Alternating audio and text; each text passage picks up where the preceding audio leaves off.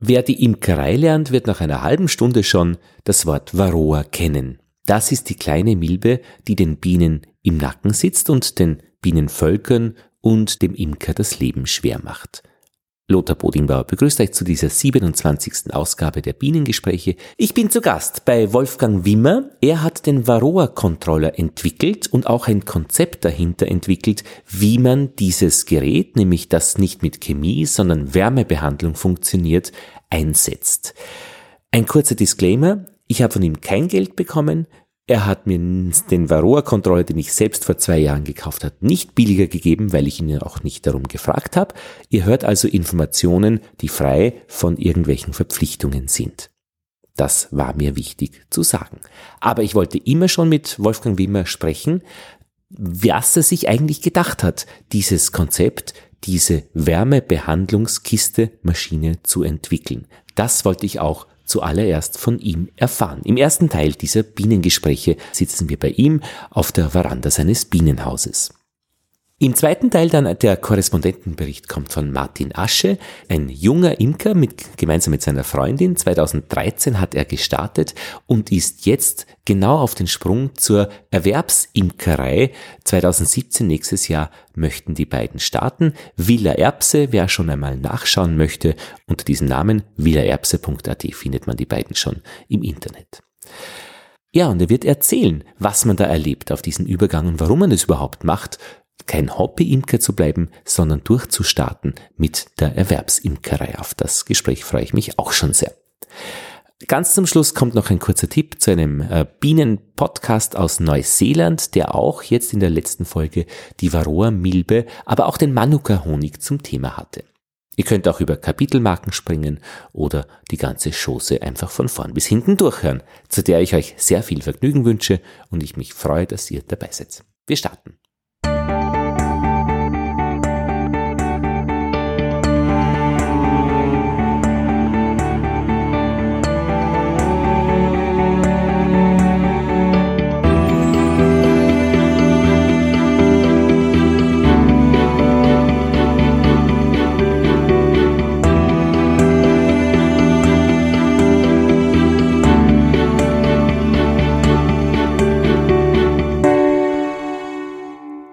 Bienengespräch Nummer 27. Lothar Bodingbauer begrüßt euch nach der Sommerpause und wir sind eigentlich in der Verlängerung. Die geplanten 25 Folgen jedes Monats sind vorbei und Verlängerung bedeutet, wir machen weiter, aber unregelmäßig, wann immer es etwas zu reden gibt, dann packe ich meine Sachen und fahre wohin, dort wo es was zu reden gibt.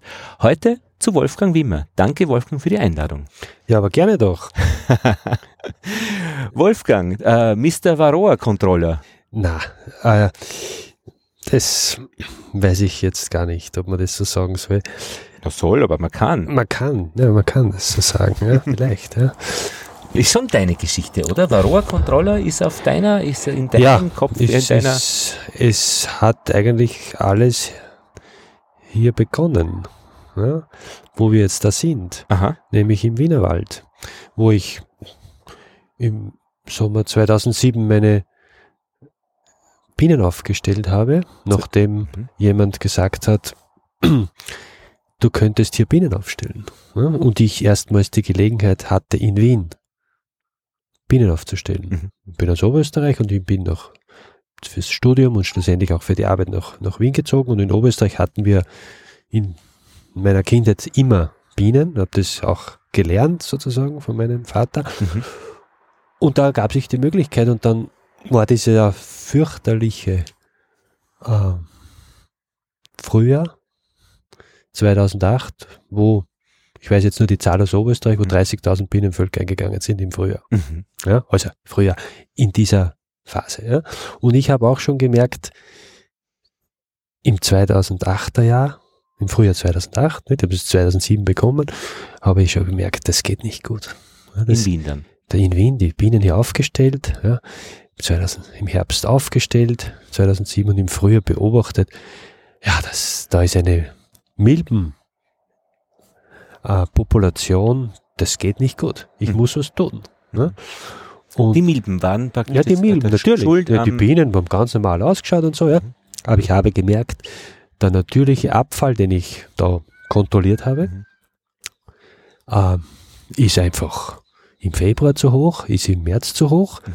ist im April zu hoch. Ja, das, wenn das so weitergeht, das geht nicht. Mhm. Ja, hab dann verschiedene äh, Experten befragt und irgendwann hat jemand gesagt, die sind eher im äußeren Rand des Brutnestes, diese Milben. Sag ich, wieso?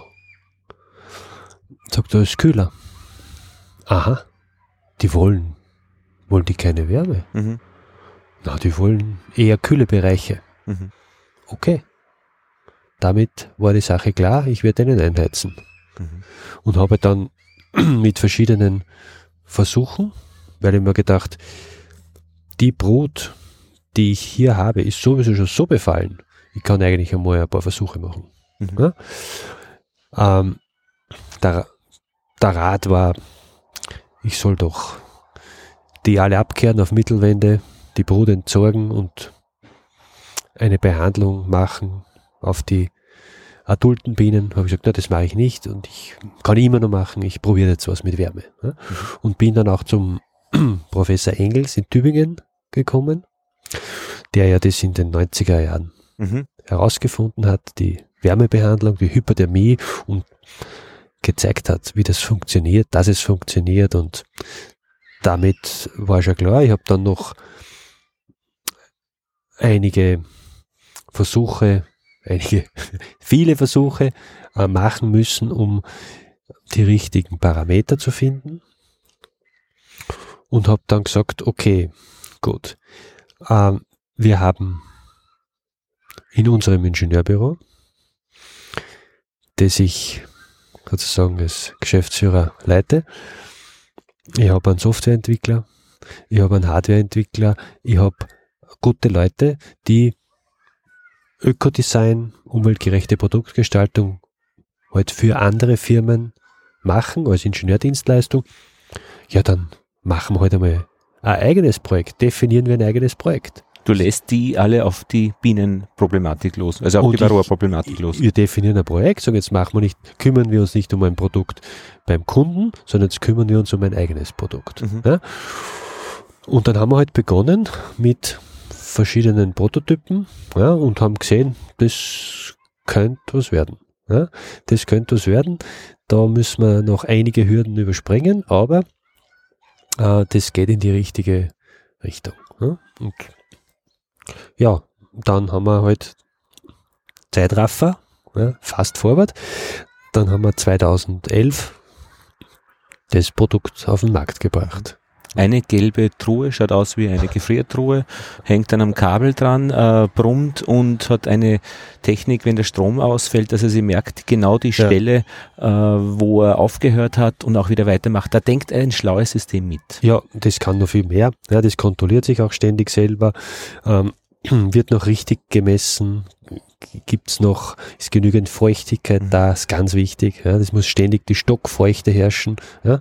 In einem Stock ist es ist immer äh, gewisse Stockfeuchte, dafür sorgen die Bienen, das ist ganz wichtig für die offene Brut. Ja. Und das leistet unsere Elektronik, dieses Überwachung, Kontrolle und Einhalten des Behandlungszykluses. Ein blaues Licht übrigens im Wasserbehälter habe ich jetzt bemerkt. Das ist ja, ja spektakulär. ja, wirklich. Das ist mir noch nicht ja, aufgefallen. Ja, die Befeuchtung machen wir eben mit einem sogenannten Ultraschallzerstäuber und die gibt's nur mit, die gibt's nur mit LEDs. Was soll ich machen? Ja. Na, war sehr cool. Also ich habe noch geschaut, ist noch Wasser drinnen? ja, das stimmt. Ja. Man, man, man sieht auch leichter überarbeitet, das stimmt. Also Nebeneffekt, aber kein, muss ich ehrlich sein, kein beabsichtigter. Ja. Die Feuchtigkeit fällt einem auf, äh, wenn man dann nach der Behandlung aufmacht und die Waben wieder rausnimmt. Äh, und es riecht auch interessant, aber gut. Und weil wir zuerst gesprochen haben, äh, wie riecht es in einer Bienenhütte oder wie riecht es, äh, wie schaut ein Audiosignal aus, das nicht zerstört ist? Es riecht ähm, wie ein gutes Audiosignal. Ja?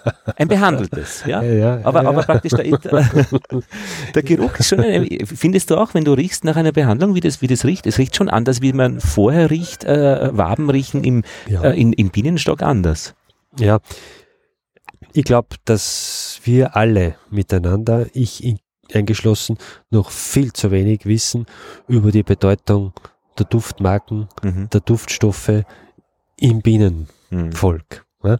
Darum achte ich auch immer darauf, dass ich die von dem einen Volk entnommenen wieder in das gleiche Volk zurückgebe. Mhm. Ja, weil die, der Duft, die Pheromone der Königin halten doch das Ganze mhm. äh, zusammen. Nicht? Also ich kann mir nicht vorstellen, dass die Biene sich so genau merkt, wo sie ausgeflogen ist, wenn 50 Zentimeter daneben noch ein Loch ist und auf mhm. der anderen Seite ist auch ein Loch. Das geht nur, mhm. das, weiß, das weiß man ja nicht, das geht nur mit den, in der Endannäherung geht das nur mit den Duftstoffen. Und ich will da auf keinen Fall eine Unordnung hineinbringen. Du hast äh, diese dieses, dieses Produkt äh, eben mit einem Team entwickelt, mhm. äh, gelb angestrichen, äh, ein Logo drauf, ein cooles. Varroa Controller ist kein schlechter Name, da hat auch jemand nachgedacht. Und äh, deine Firma gibt's in äh, Wien, Seoul und was war das dritte? Oslo, glaube ich, oder? Ottawa. Ottawa. Ja, das waren die Gründer. Schon, die ah, Gründer, okay. ja. Wir waren damals sehr intensiv in der im Umweltbereich, in der Normung, mhm. ja, Design for Environment, also wie kann ich ökointelligente Produkte mhm. entwickeln im Normungsbereich und da war ich halt als österreichischer Vertreter in den internationalen Gremien, um diese verschiedenen Normen da zu entwickeln mhm. und habe eben da Kollegen kennengelernt, mit denen ich dann auch gesagt habe, gut, tragen wir doch unser Wissen zusammen. Wir schreiben ein Buch gemeinsam. Mhm. Ja? Und da ist halt dieses Buch entstanden und dieses Buch, also sehr praxisorientiertes Buch. Der, welches Buch? Äh, der das Eco-Design Implementation. Das ist ein englisches äh, Standardwerk zum Thema, wie kann ich ökointelligente Produkte entwickeln. Ja? Ökointelligent. Ja umweltgerechte Produkte, Produkte, die energieeffizient sind, Produkte, die rezyklierbar sind, die kreislauffähig sind, die langlebig sind, etc. Könnte ja? auch ein Bügeleisen sein. Da alles kann das sein, ja. Wir arbeiten für unterschiedlichste Kunden, vom 100 Gramm Elektronikprodukt bis zum 100 Tonnen Schienenfahrzeug. Ja, die Methodik, wie gehe ich an so eine Sache ran, ist eigentlich immer die gleiche. Und zwar welche? Ökobilanzierung. Ich muss mal wissen, wo sind die Stärken, wo sind die Schwächen des Produktes. Dann Produktverbesserung mit Ökodesign, Ökodesign, äh, Maßnahmen, die wir. Was ist das? Ökodesign? Ja, Ökodesign ist sozusagen eine Entwicklung, Produktentwicklung. Wie kann ich ein Produkt so entwickeln, dass es eben zu einer geringeren Umweltbelastung, Aha. eine bessere Umweltperformance hat, einen geringeren Product Carbon Footprint, eine geringere äh, negative äh, Umweltauswirkungen reduzieren. Also die seien jetzt nicht Das heißt, ich brauche Analyse, mhm. brauche Verbesserung mhm. und schlussendlich auch äh, Kommunikation. Na, es geht bei uns um den Lebenszyklus mhm. eines Produktes. Schlussendlich Kommunikation, was meinst du damit? Umweltkommunikation. Ja, ich muss das ja auch am Markt kommunizieren, ich muss mhm. das ja darstellen, wie viel ich besser geworden bin, damit ich auch entsprechende Wettbewerbsvorteile erzielen kann. Das machen wir für unsere Kunden. Das ist Umweltdesign. Das ist Ökodesign. Äh, Ökodesign. Ja. Das ist Ökodesign. Ja. Analyse, Verbesserung, Kommunikation in diesem. Analyse, und da haben wir dieses Buch geschrieben. Ja, genau. Dieses in Buch. diesen mhm. zwölf mhm. Schritten wie ein Kochbuch und so. Ja. Mhm. Und dann hat ein Kollege gesagt, das ist, ist fast wie ein, fast wie ein Geschäftsmodell, was wir hier mhm. geschrieben haben. Lasst uns eine Firma gründen. Mhm. Und dann haben wir eben eine Firma gegründet und nachdem ich damals der Jüngste war, musste ich es machen, durfte ich es machen, mhm. muss mich gleich korrigieren. Und dann ist halt das Ingenieurbüro entstanden, 2005. Mhm. Ja. Mhm. Gibt es nach wie vor? Ja, ja klar. Seoul, wie kommt Seoul rein? Eben, der Kollege aus der Korea, mhm. der die, der eine Mitautor war, mhm. der Kollege aus, aus Kanada, der das kanadische Umweltlabel entwickelt hat mhm. und der Schweizer Kollege war auch mhm. noch dabei. Und, und diese Universitätsanbindung Technische Uni Wien, und das kann man bei dir auch lernen ja, äh, in einer Vorlesung, ja. in, einer, in einer Übung, glaube ich. Geht nächste äh, Woche wieder los. Genau. Mit Seminaren. Ja. Übungen und Diplomarbeiten und ja. und äh, die die Techniker an der Uni, die haben ja diese Schnittstelle auch zu ähm, zu Firmen, die dann auch gegründet werden. Also diese das ist sehr stark verwoben ja. äh, Forschung, Entwicklung und und auch äh, dann die die Vermarktung. Das ist ja eine Spezialität. Prinz, prinzipiell ja. ja. Ich habe 1995 begonnen mit diesem Umweltgedanken in die Produktentwicklung, in den Maschinenbau hineinzutragen. Mhm. Was bist du von deiner von deiner Maschinenbau? Maschinenbauer. Maschinenbau, mhm. ja, Konstruktionswissenschaften. Was mir aufgefallen ist, ähm, und wir haben in Wien angefangen mit der Imkerei vor drei Jahren, 2014, 15, 16 haben wir jetzt, ähm, du bist mir sehr schnell untergekommen. Mhm. Und zwar aufgrund deiner Kommunikation. Mhm. Ähm, du hast mir ähm, angeboten, ähm, ein ähm, Handbuch zur Varroa-Bekämpfung mhm. zu schicken mhm. und ähm, ich sollte meine Adresse schreiben. Ähm, das war für mich eigentlich bemerkenswert, weil jemand einen Schritt auf mich zumacht und eine Kommunikation startet. Mhm.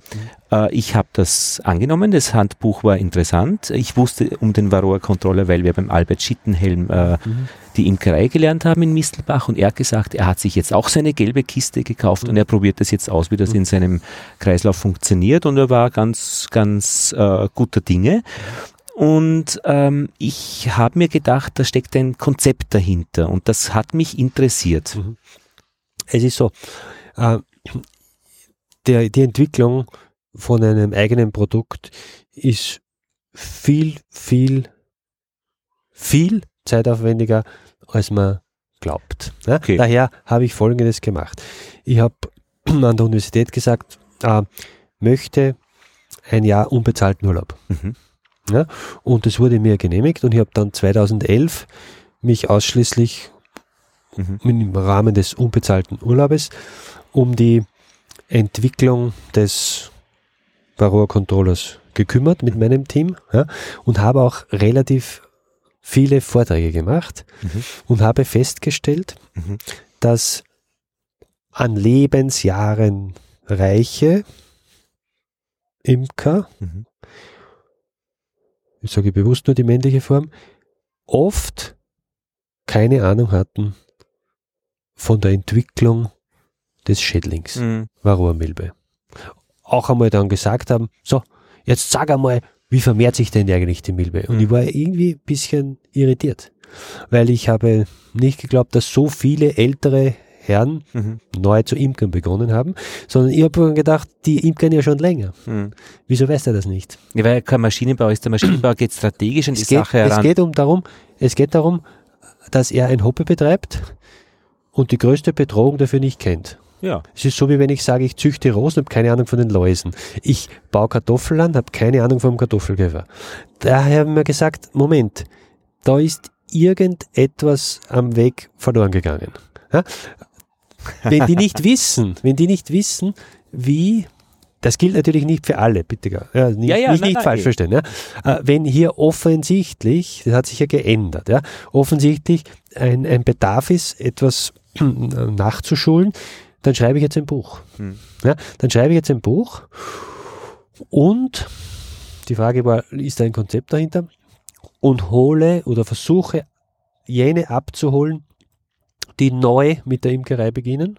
Und du warst ja offensichtlich auch so einer. Ja? Es war keine Frage, ob da ein Konzept dahinter ist. Es war klar erkennbar, dass ein ja. Konzept dahinter ist. Okay. Ja, und, und, und gebe denen das sozusagen als meine persönliche äh, Neuimkerförderung äh, mit ja. auf den Weg, damit sie zumindest im ersten Teil des Buches, wo ich versucht habe, alles mhm. greifbar, was ich heute weiß und gefunden habe, zur Varroa-Milbe darzustellen. Im Praxishandbuch der thermischen Varroa-Bekämpfung geht es im ersten Teil ausschließlich um diese, mhm. ähm, das, das Leben dieses Parasiten. Ja, um, den das verstanden um den Mechanismus. Ja, genau. Wenn ich das verstanden habe, weiß ich auch, wo ist der? Mhm wie bekämpfe ich ihn optimal mhm. und äh, vor allem, wo ist er, wann ist er wo? Das mhm. ist ja auch nicht. Ja? Und äh, wie kann ich optimal gegen ihn vorgehen? Wo ist, ja? der, wo ist der Hebel, an dem man äh, ihn äh, an, an welcher Stelle setzt man den Hebel an? Genau. Und wann und, kann ich am meisten schaden? Und das Interessante ist aber, finde ich, an dieser ganzen Geschichte, ist dieser zeitliche Verlauf. Da muss man schon, finde ich, ein bisschen schlau sein, dass man das übercheckt, äh, weil leicht, also dieser Zyklus und wann und wie und Männchen und Weibchen, welche Generation, ja. das ist jetzt eine Kategorie Wissen, wo man sich, und du hast es offenbar eben getan, äh, wirklich auch intensiv damit beschäftigen muss und ich finde, das ist weit über eine Hobbyangelegenheit hinaus. Ja, na sicher, ja, das ist auf jeden Fall, aber eben, man kann es dann schlussendlich runterbrechen. So, so wie immer, kann man es auf ein paar, drei, vier wesentliche Dinge runterbrechen. Ja? Und wenn man das dann einhält, hat man, kann man schon einen, einen Weg finden, wo man, wo der Schädling mhm. nicht mehr diese fürchterlichen Schäden verursachen kann, wie zum Beispiel 2015 im Frühjahr, wo es Gegenden mhm. erstmals in Österreich gab, wo es keine Bienen mehr gibt. Mhm.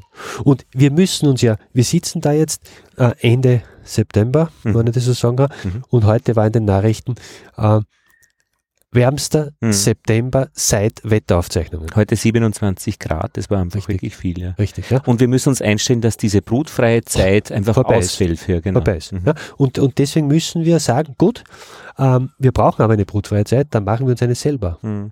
Ja, und das habe ich jetzt eben 2015 das zweite Produkt äh, entwickelt. Also auf den Markt mhm. gebracht, entwickelt haben wir es vorher. Ähm, die Duplex-Wabentasche. Genau, wo man mit der Duplex-Wabentasche die Brut auf zwei Bruträmchen reduziert und die dann entnimmt. Mhm. Kostet weiß, wenig Geld, äh, ich glaube so was, 20 Euro oder so pro Volk oder 30 oder die 10, kostet, Die kostet so viel wie ein Volk in einer Saison an Honigmeerertrag liegt. Genau, diese 20 Prozent mehr. Ich habe es gemacht in diesem Jahr äh, bei äh, meinen drei äh, Völkern, die die Wirtschaftsvölker sind und es hat genauso funktioniert, wie es beschrieben äh, wurde von, von dir, beziehungsweise, ja, äh, von dir und war verblüfft, ähm, wie gut das geht und wie gut sich das einfügt und auch anfühlt. Und ich muss jetzt vielleicht an dieser Stelle sagen, ich, ich, ich ähm, äh, habe kein schlechtes Gewissen, wenn ich das sage, was mir gefällt, weil ich habe ähm, ähm, die, den Varroa-Controller im Vorjahr, im zweiten Imkerjahr gekauft, ohne dich äh, um irgendeinen Journalistenrabatt zu fragen. Das heißt, ich habe voll bezahlt, das war ein Monatslohn und ich kann jetzt sagen und tun und lassen, was ich will. Ja. Es macht nur, äh, also die, die Varroa-Geschichte ist ein Pain in the Ass. Das ist wirklich ja. äh, eine, eine, eine unglaublich äh, depperte Angelegenheit. Ja. Man muss dauernd monitoren, wie viel fallen runter, ja. äh, dieses Rähmchen rausziehen und selbst mit dem Varroa-Controller ist es immer noch ein Aufwand, den wir uns alle sparen könnten, wenn es die Varroa-Milbe nicht gibt. Genau. Aber so ist das Leben einfach, man kann sich das nicht wegwünschen, seine ja. Gegner. Gut, aber im Endeffekt, äh, das Konzept, das dahinter steht und das ich dann kennengelernt habe, eben funktioniert, ja. passt. Und die Duplex-Wabentasche funktioniert so viel leichter und ist sogar lustig in der Anwendung, weil es einfach so perfekt mit diesen reinschieben und dann wird es verdeckelt und man nimmt es raus und die Königin ist dort, wo sie sein soll. Ja. Also das ist eine gute Sache. Ich habe ich hab einmal, weil du sagst eben, man muss das sozusagen einmal verstehen, wie das, wie ja. diese Milbe tickt. Ja? Ja, ja. Habe einmal einen Schwarm gefangen, ja? weil ein Kollege mich angerufen hat im 14. Bezirk, ja, ist das ja einen Schwarm, ja? und sage ich, du, ich komme vorbei. Ja? Mhm. Kann mich erinnern, es war 1. Mai, also perfekt, hatte auch Zeit, konnte hinfahren, habe den eingefangenen Schwarm, es war ein Schwärmchen, ein ganz ein kleiner Schwarm, habe ihn dann, äh, wie sich's gehört, da jetzt auf Mittelwände eingeschlagen und alles super. Und dann haben wir gedacht, so, jetzt will ich das einmal wissen. Äh, wie könnte ich den jetzt entmilben, ohne irgendeine Säure anzugreifen? Mhm. Wie könnte das gehen? Und wenn es jetzt wirklich so ist, dass sich die Milben in die vorhandene offene Brut einschließen lassen, die jetzt alle Milben auf den adulten Bienen ansitzen, nicht? Mhm. Weil ich hatte ja, einen ja. Schwarm, der hat ja keine Brot, der fliegt ja nicht mit Brot durch die Gegend. Also, dann hänge ich dem jetzt einfach einmal ein offenes Broträmchen hinein. Mhm. Und zwar eins, wo die Larven schon relativ groß sind und das in der nächsten Woche sicher verdeckelt ist. Mhm. Bin zu einem anderen Stock hingegangen, habe die Bienen abgekehrt, habe mir so ein Rähmchen genommen und habe das in die Mitte des Schwarms gehängt. Eine Woche später war es verdeckelt mhm. und ich habe dann eine Wärmebehandlung von diesem Rähmchen gemacht. Und ich werde nie vergessen, wie viele hundert Milben da drinnen waren. Mhm. Also und für mich war vollkommen klar, die Milben gehen ja nicht in die offene Brut des Ursprungsvolkes, nicht? da waren ja keine drinnen, keine ja? Mhm. weil die noch viel jünger waren. Mhm äh, als eben kurz verdeckelungsreif. Mir ist schon klar, dass die einen Tag vorher vielleicht hineingehen, aber das war deutlich mehr. Und die sind jetzt von den adulten Bienen des Schwarms direkt da hineingegangen. Mhm. Und das ist genau das Prinzip der Duplex-Wabentasche. Dass ich sozusagen noch im letzten Moment, wenn mhm. sonst gar keine Brut mehr da ist, weil die ausgelaufen ist, mhm. offene Brut anbiete, mhm auf dass die Milben genau das machen, was sie damals bei meinem Schwarmexperiment auch machen, nämlich sich einschließen lassen und dann gilt wieder, jetzt weiß ich, wo ihr seid, ich kann euch entnehmen. Danke, das war's. Hm.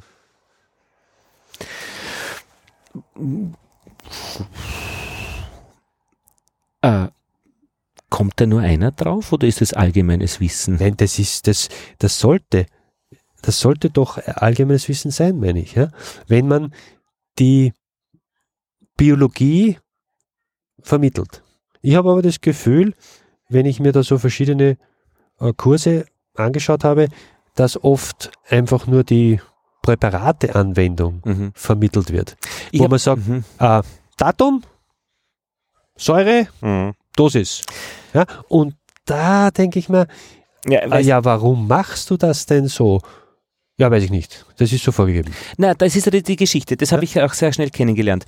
Äh, es wäre ja so viel einfacher, wenn man einfach irgendwo oben was einschüttet und das wäre es ja, okay, dann. Ja. Äh, aber die erste Hürde ist schon einmal praktisch, äh, ich muss, und da fallen eben, das war, glaube ich, die Geschichte, dass viele Imker, die bisher mit viel Erfahrung die Imkerei betrieben haben, von der Varroa-Milbe ausgehebelt wurden.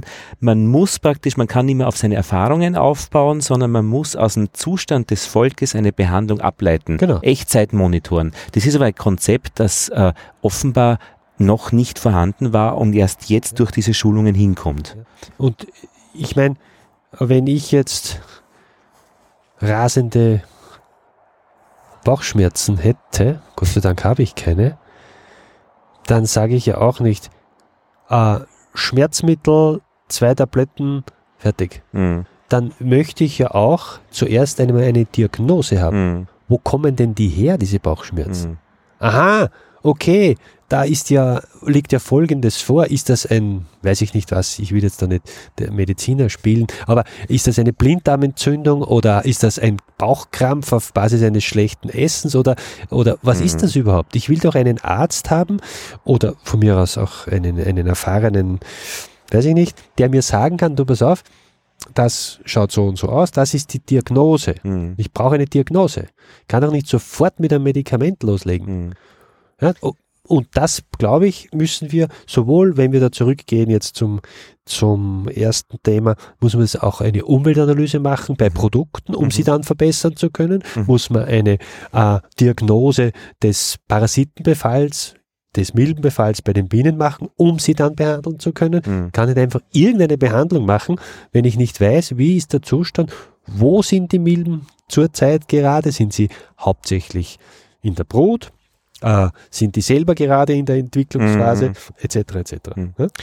Jetzt mal doch politisch auch Burka-Verbot. Das ist so, wie wenn ich, wie wenn ich Kopfweh verbiete. Ich muss mir anschauen, woher kommt denn das Kopfweh her? Also ja. das ist ja die interessante Geschichte. Ja, okay. aber man, das ist alles, also das ist aber ein Paradigmenwechsel. Also dass man von Zuständen, des, wir, wir sind gewohnt in Zuständen zu denken, Zuständen des Reichtums, des Friedens in der Landschaft, äh, hin zum Prozess. Ja. Ein Prozess ist einfach eine, eine andere Art zu denken und das muss man erst lernen lernen. Mhm. Und die Varroa-Milbe ist somit ein Konflikt, der uns eine Chance gibt, äh, solche Dinge zu lernen, auch wenn es einfach leider äh, anstrengend ist. Ja. im ersten Jahr habe ich mit, mit, mit Thymol äh, im Herbst praktisch begonnen äh, mhm.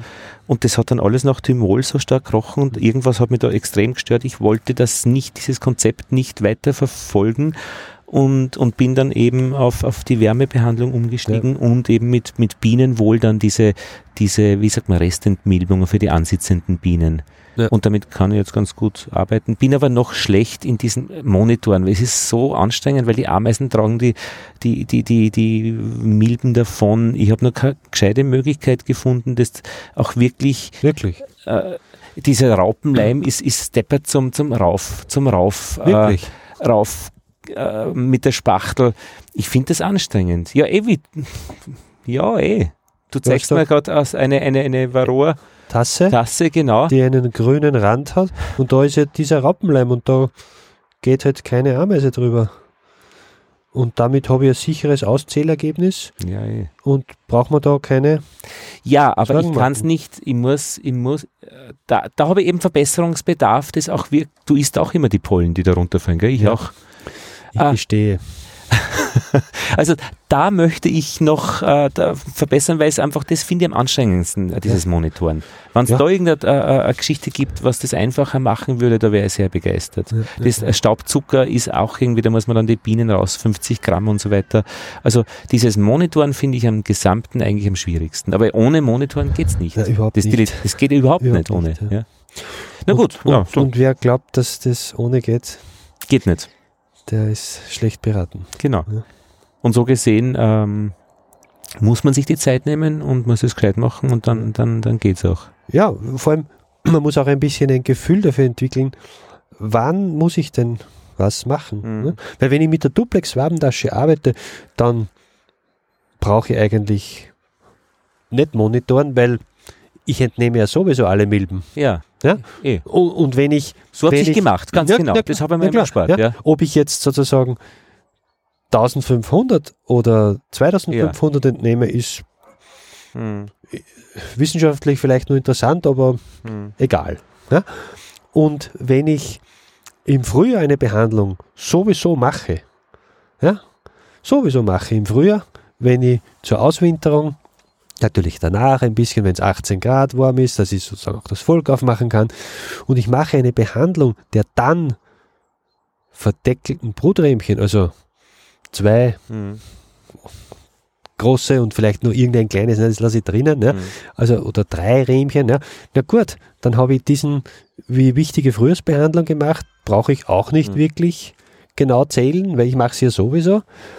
Und im Sommer brauche ich auch nicht zählen, weil ich nehme ja die Milben ohnehin aus der Duplex-Wabentasche. Jetzt ist es spannend, jetzt im September, ja, wo ich viele Anwender der ersten Stunde, habe mich wieder jemand angerufen und gesagt, Juli, null Milben, August, mhm. null Milben, jetzt schießt's hoch. Mhm. Ja? Und da muss man einfach jetzt aufpassen. Also ich habe jetzt äh, eben Monitoren gemacht, ich ja. habe mir angeschaut und es waren drei Völker mit erhöhter Milbenzahl, ein, ein Schwarm, ja. den ich gefangen habe und habe mir gedacht, okay, jetzt mache ich einfach ähm, die äh, Varroa-Behandlung und habe einfach äh, bei allen Völkern, ich habe sowieso mit Die Wärme, oder? Äh, äh, ja, die Wärmebehandlung, ja. genau, bei allen, ja. Okay. Ähm, und ich weiß nicht, war das eine gute Idee, es bei allen zu tun? Weil bei den anderen. Ähm, ähm, ich würde sagen, es ist eine es ist kein Fehler, weil wir haben jetzt noch so äh, ideale Brut ja.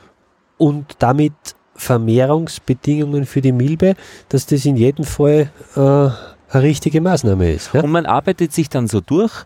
Ähm, und das heißt, mit, mit dreimal Behandlung, also im Frühling, äh, im, im Juli dann und im, im September, Oktober, ähm, kann man eigentlich übers Jahr kommen. Man gewöhnt sich daran, wenn die Königin gezeichnet ist, geht es auch relativ schnell, ja, dass man. Das ist eine Voraussetzung. Das ist eine Voraussetzung, genau, das ja. muss man machen, das lernt das, man noch. Das kann man im Frühjahr, mhm. wenn man es nicht gemacht hat, im Herbst kann man es im Frühjahr machen. Ja. Und das ist einfach eine Sache, die muss man sowieso können. Man holt sich die, Bro äh, die Broträmchen raus, gibt ihn in, in, in diese Truhe, mhm. drückt auf Play und äh, äh, geht das dann wieder zurück. Genau, also die Sache ist, das Konzept ist schlüssig und du hast das auch im Vorjahr. Und das ist wieder Kommunikation. Ähm, du sprichst die Leute an. Äh, du sprichst sie in E-Mails an, deine Käufer, mhm. und erinnerst sie immer wieder, schaut's bitte jetzt, äh, es wäre das und das zu tun. Ja. Das heißt, äh, du nimmst eine Verantwortung wahr, die mir positiv aufgefallen ist. Ich hatte das Gefühl, ich bin dir mit diesem Konzept in guten Händen. Und das ist etwas, was man normalerweise nicht mit einkauft, äh, außer das, mit dem rechnet man nicht. Ja, man glaubt, man kriegt die, man kauft sie was und das macht man dann. Aber dieses, dieses Verantwortung übernehmen hat mir schon ganz gut gefallen. Ja, das, das, ja. das, das freut mich sehr. Und, ähm, du fragst auch immer nach Rückmeldungen, ja. äh, äh, nach Erfahrungen. Bekommen sie auch, ja. ja. Und darf da nur als Beispiel sagen, was umgekehrt mir jetzt wieder sehr viel Freude macht, dass wir auch sehr loyale Kundinnen und Kunden haben. Ja?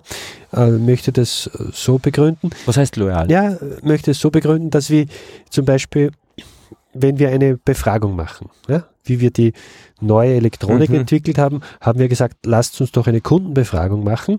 Fragen wir doch, äh, was, weil das ist ja ein neues Produkt, das wir da auf den Markt gebracht haben 2011. Ja? Ein Produkt, das es vorher nicht gab. Es ist nicht ein äh, besserer Laptop, mhm. war so einen schönen Laptop oder ein, eine schönere Kaffeetasse oder ein, eine bessere Zahnbürste. Es gab schon Laptops, es, es gab schon äh, Kaffeetassen, es gab schon Zahnbürsten. Mhm. Ja? Es, man kann immer was besser machen, aber ein Produkt völlig neu zu machen, mhm. da muss man ja auch sozusagen überlegen, wie, wie, würde man denn jetzt mit so einem Produkt umgehen? Mhm. Ja? Und da haben wir halt dann auch gesagt, so jetzt, wir haben schon zweimal so eine Kundenbefragung gemacht und in beiden Fällen, da waren durchaus auch zwei Jahre dazwischen, also es ist nichts, was wir dauernd machen, ähm, schicken wir einen elektronischen Fragebogen aus. Ja, also ich schicke Ihnen vorher nur einen Link aus per E-Mail und dann geht es auf eine Website, das kennt jeder, da sind zehn Fragen drauf. Und wenn du jetzt jemanden fragst, so einen elektronischen Fragebogen, Rücklaufquote, dann sagt er, naja gut, wenn alles gut läuft, 10 Prozent. Hm. Ja? Und äh, wir haben das ausgeschickt, zweimal schon, wie gesagt, und wir haben innerhalb einer Woche 70 Prozent Rückmeldung. Mhm. Und das ist etwas, was mich oder uns schon wahnsinnig freut. Und wir haben das anonym gestaltet, also man, wir wussten nicht, von wem das jetzt kommt, haben aber unten noch ein Feld gehabt, möchte die Anonymität aufheben, gebe meinen Namen bekannt. Mhm. Und eine Frage, also meine Mitarbeiter hatten viele Fragen, ja, technischer Natur, und ich habe dann immer eine Frage, die lautet, würden Sie das Gerät wieder kaufen, ja oder nein? Und haben alle ja gesagt. Ja, ja. ja. Ja, aber das ist einfach, man hat das Gefühl, man geht da eine Partnerschaft ein. Also es, es ist ja auch äh, wirklich auch ähm, äh, das Produkt ja jetzt nicht, was man dann wegschmeißt. Äh, es ist, kostet ja auch etwas. Also man, man, man ist interessiert, also von meiner Seite aus eine Partnerschaft einzugehen, ja. mehr als nur äh, was kaufen und dann wegschmeißen, weil es hin ist. Das sehe ich auch als meine Verantwortung, dann immer noch Informationen zu geben und ja.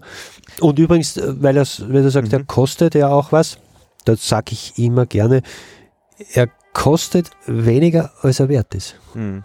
Ja? E, ja, weil weil ja. wenn ich dadurch sicher überwintern kann, und das ist schon eine Freude, wenn ich im April, im März, auch heuer wieder E-Mails bekomme von mhm. Imkerinnen und Imkern, ohne dass ich etwas gefragt habe, mhm. kriege ich ein E-Mail, Vielen Dank. Hm. Dank Varroa Controller 100% überwintert. Kollegen im Verein haben bis zu 90% Verluste.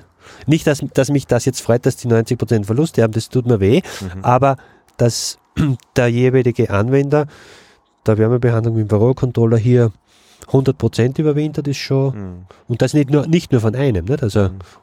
ja, ich kann es bestätigen. Also ja. bei mir, glaube ich, waren alle Völker über den Winter äh, und dann ist bei einer dann die Königin einmal verschwunden ist und drohnenbrütig waren. Ja.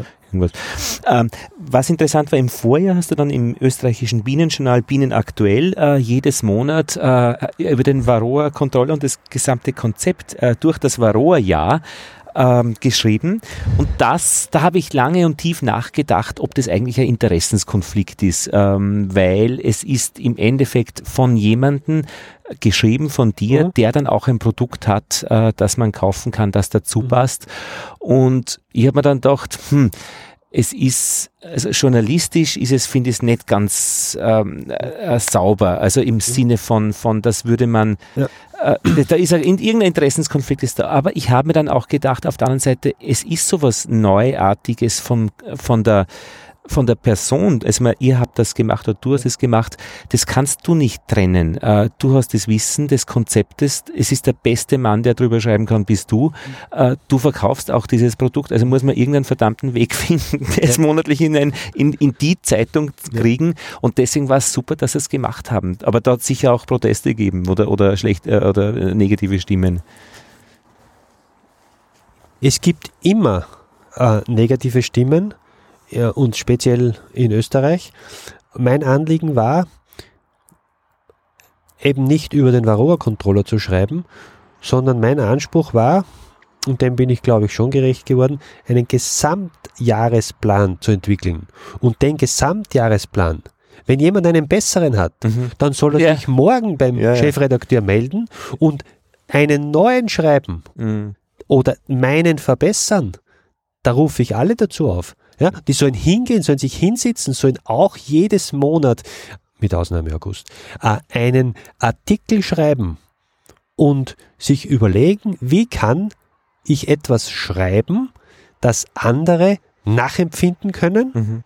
und damit erfolgreich ohne Verlust überwintern. Und ich habe E-Mails bekommen, die da lauten, Herr Dr. Wimmer, habe alles genauso gemacht, wie Sie gesagt haben, Sie haben recht. Mhm. Es klappt so.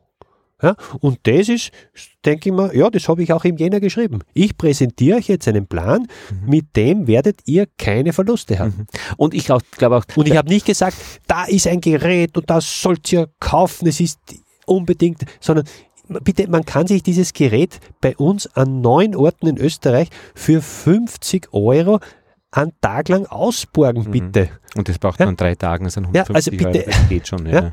Das, ist, das, ist doch, das ist doch nicht wahr. Ja? Und Aber auch dieses Selbstbewusstsein, wir Österreicher sind ja nicht sehr selbstbewusst mit unseren Dingen und wenn jemand auch wirklich auch selbstbewusst auftritt und mit diesem Anspruch, also bei meinen Schülern sage ich zum Beispiel, wenn sie hier sind in der Abendschule, ich übernehme die Verantwortung, dass sie was lernen und dann schauen sie ganz groß, dann übernimm deine Verantwortung, dass wir was lernen. Ja, weil ich Profi bin. Also so schaut es aus. Ja, ja, ja, ja. Na genau. Und, und das war sozusagen auch das Gentleman Agreement mit dem Chefredakteur zu sagen, ich schreibe über diesen Gesamtjahresplan. Ja, und ich, hm. und das habe ich mir auch, äh, glaube ich, strikt gehalten. Hm. Ja? Und der Erfolg und die Rückmeldungen geben dem recht. Ja? Also ist natürlich von den offiziellen Stellen in Österreich einfach nur bekämpft und ignoriert wird. Ja, das, damit muss man leben. Ja? Aber was gibt es daran auszusetzen? Also was, was kriegst du da für Argumente? Was, was? Ja, alles. Ja, alle negativen Elemente, die man sich nur vorstellen kann. Aber sind das meist menschliche Natur oder, oder, oder auch ja, der inhaltliche? Gibt es inhaltlich was zu messen? Äh, interessante Punkte, wo du sagst, das interessiert dich auch als, als alternativ, als widersprüchliches, als anfechtendes von deinem Konzept? Gibt es ernstzunehmende äh, Warte, die Frage habe ich jetzt Na, also ja, äh, gibt es äh, praktisch äh, das ist, sind meist, meist menschliche ähm, äh, Komponenten, wenn, wenn du Widerstand spürst. Ähm, aber gibt es auch Leute, die dich wirklich fachlich kritisieren und dir etwas entgegenhalten und was wäre das? Na, da geht es einfach nur um, um Schlechtmachen, da geht es um äh, nicht unterstützen, da geht es um äh, Dagegenarbeiten hm. mit, mit mhm. der ganzen Kraft. Ja? Und, was, und, ist da, und, naja, das, was, was könnte der Grund sein, wenn man mit. Ja, was ist der Grund in Österreich? Na, was ist in Österreich der Grund? Ja, Neid. Mhm. Ja, das und, reicht auch. Und die, eigene, und die eigene Eingeschränktheit. Mhm. Inkompetenz. Ja, ja das, Ablenken. das hast du gesagt, aber wird schon so sein. Ja? Mhm. Ich meine, ich gebe ein Beispiel, oder? Äh, jetzt findet wieder einmal in einer Serie der deutschsprachige Imkerkongress in Österreich statt. Mhm. Okay, der ist ja deutschsprachig, also Deutschland, Schweiz, Südtirol, Österreich, die deutschsprachigen Imker, das kann man sich vorstellen. Ne? Mhm. Dass der nicht jedes Jahr in Österreich stattfindet, das kann man sich vorstellen. Ne? Und jetzt findet er in Österreich statt. Heuer findet er in Österreich statt. Hat er stattgefunden. Und glaubst du, dass da jemand hergeht und sagt, wisst ihr was? Wir verstehen doch das jetzt als Leistungsschau. Was können die österreichischen Imker? Was können die österreichischen Imker? Mhm. Dass wir im deutschsprachigen Imkerkolleginnenkreis vorstellen wollen. Äh, und da finden wir uns zusammen und zeigen das. Glaubst du, dass da irgendjemand auf die Idee kommt und sagt, ja bitte, halten Sie uns doch einen Vortrag, mhm. wie man ohne Ameisensäure imkern kann. Mhm. Ja, den Vortrag, oh, wie man ohne Ameisensäure imkern kann, den hat es schon gegeben, aber halt von einem Südtiroler. Mhm. Ja, ich meine, ähm, da denke ich mir schon, okay, gut, ihr werdet schon wissen, was tut, ne? Ja, aber du bist ja da praktisch ein bisschen ein Outlaw in dann, also, äh, aber wie du jetzt sagst, praktisch nicht aus freien Stücken, du würdest... Äh ich hätte, ich hätte sehr gerne. Und mit mir kann man ja da ganz normal drüber reden und sagen, passen Sie auf, Herr Wimmer, äh, wir würden Sie gerne hier einladen, weil Sie haben einen wesentlichen Beitrag, äh, präsentieren Sie bitte Ihren Gesamtjahreskonzept und sprechen Sie bitte nicht über ihr Gerät. Mhm. Das kann ja bitte, ich kann, ich kann ja meine Rolle erkennen. Als ja, Fachreferent oder, oder als im, im Messestand kann ich ja dann wieder mein Produkt bewerben. Ja, aber ne? Frage, äh, dein, äh, dieses Konzept der Varo, äh, Varroa über das Jahr ohne den Varroa-Controller würde, ist ja nicht denkbar.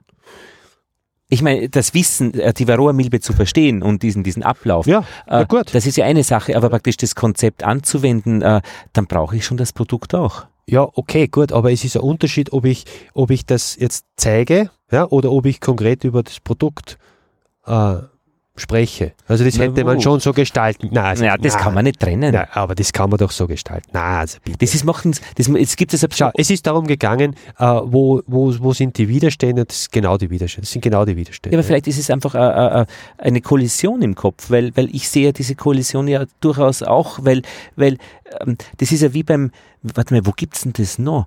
Ah, in der Zahntechnik gibt's das. Bei, bei Implantaten wird immer das gesamte Konzept verkauft. Die müssen natürlich verstehen, die Zahnärzte, wie, wie so ein Loch im, im Kieferknochen funktioniert, aber man kauft dann auch die Schraubenschlüssel dazu, dass man diesen, diesen äh, Platin oder irgendwas äh, Kern da einsetzt. Also äh, da ja, aber wo ist, wo ist das Problem, sich so ein Produkt einmal auszuborgen? Das hast du Ja. vorher gesagt. Wo ist das Problem? Nein, nein, eh, aber praktisch, äh, das, unter, das ist, es ist etwas, was nicht von, von äh, zu trennen ist, äh, ist dann schwierig, offenbar, ähm, ähm, nur die eine Sache, Ja. nämlich den Inhalt Du- vor, vorzustellen. Und das, das sehe ich schon, auch, dieses Problem. Ja, okay, gut.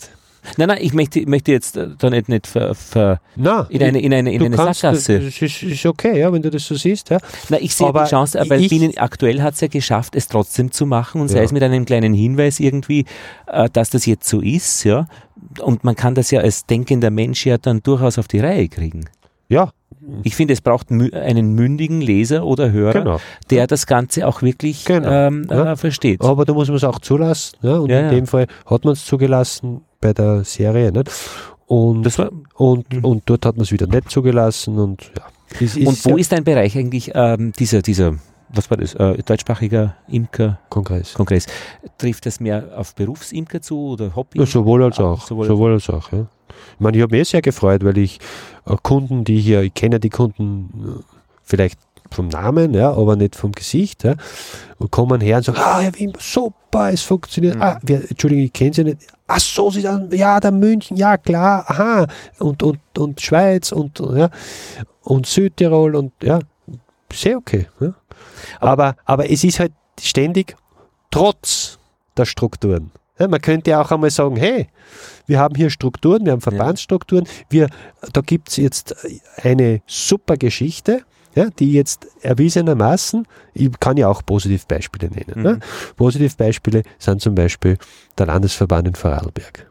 Mhm, der gesagt mit meiner habe ich gesprochen. Ja, der, hat- der hat gesagt, ja, ist eine super Geschichte. Letztes Jahr rollen wir aus, möchten wir an verschiedenen Imkervereinen in Vorarlberg haben. Ja, und die, Förderungen sind möglich. vom, das Land hat sich das organisiert, dass die Vereine das auch entsprechend, wie weiß ich nicht, ja, aber haben da einfach einige Geräte angekauft und ausgerollt. Ja. Das sind Landesverbände, die auf solche Ideen kommen, aber vom, vom Bund ist da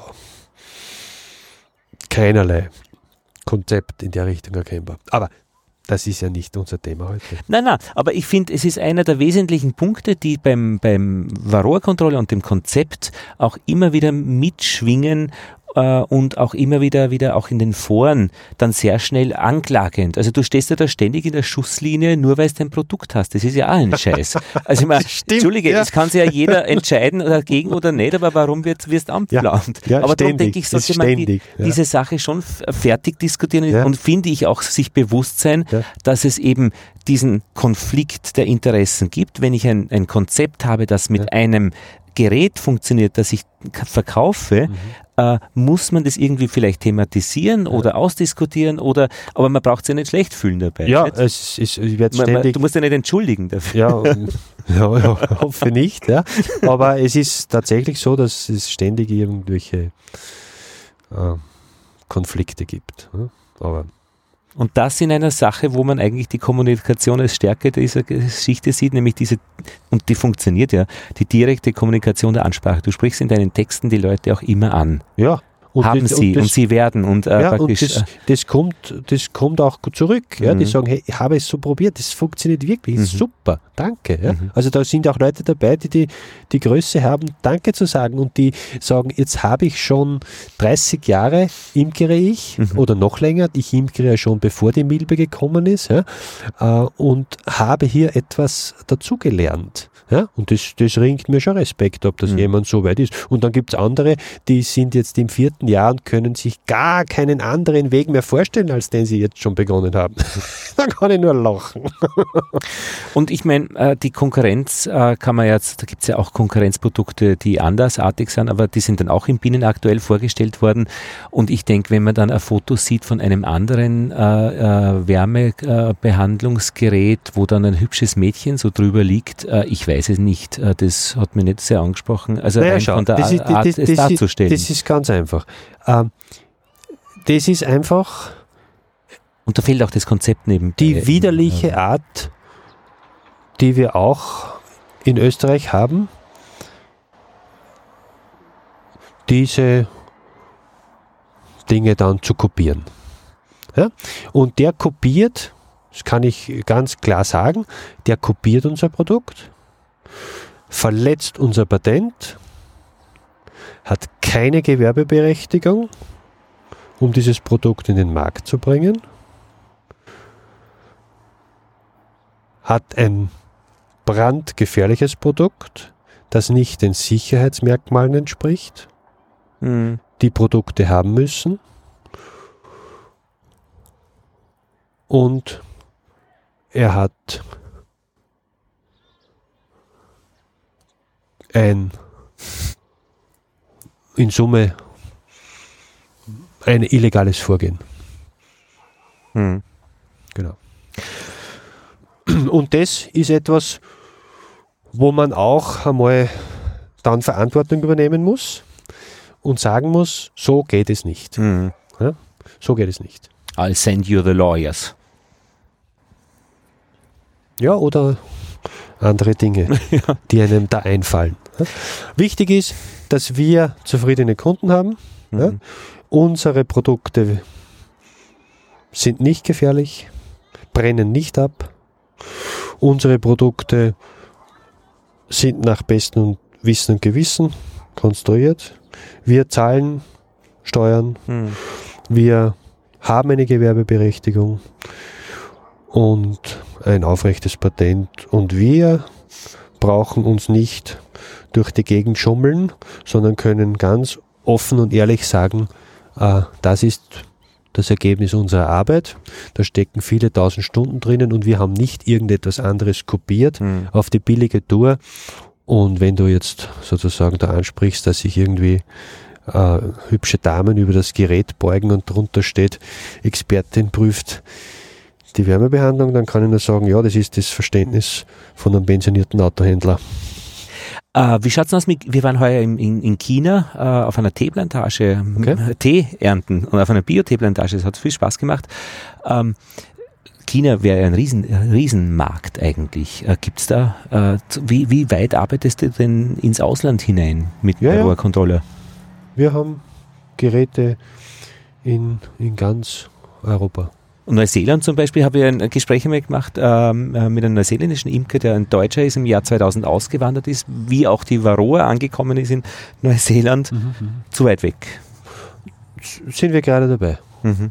etwas aufzubauen. Und, und gibt es weltweit Alternativen oder praktisch äh, Konkurrenten, die ähn- ähnlich arbeiten? Oder auch kopiert China schon?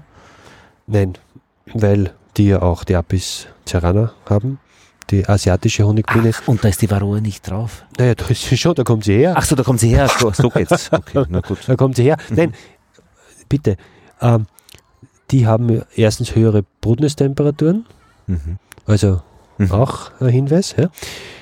Ähm, und zweitens, kommt besser damit zurecht, oder wie? Entschuldigung, jetzt habe ich unterbrochen. ja, das kommt noch, ähm, befehlt die dort die Drohnen.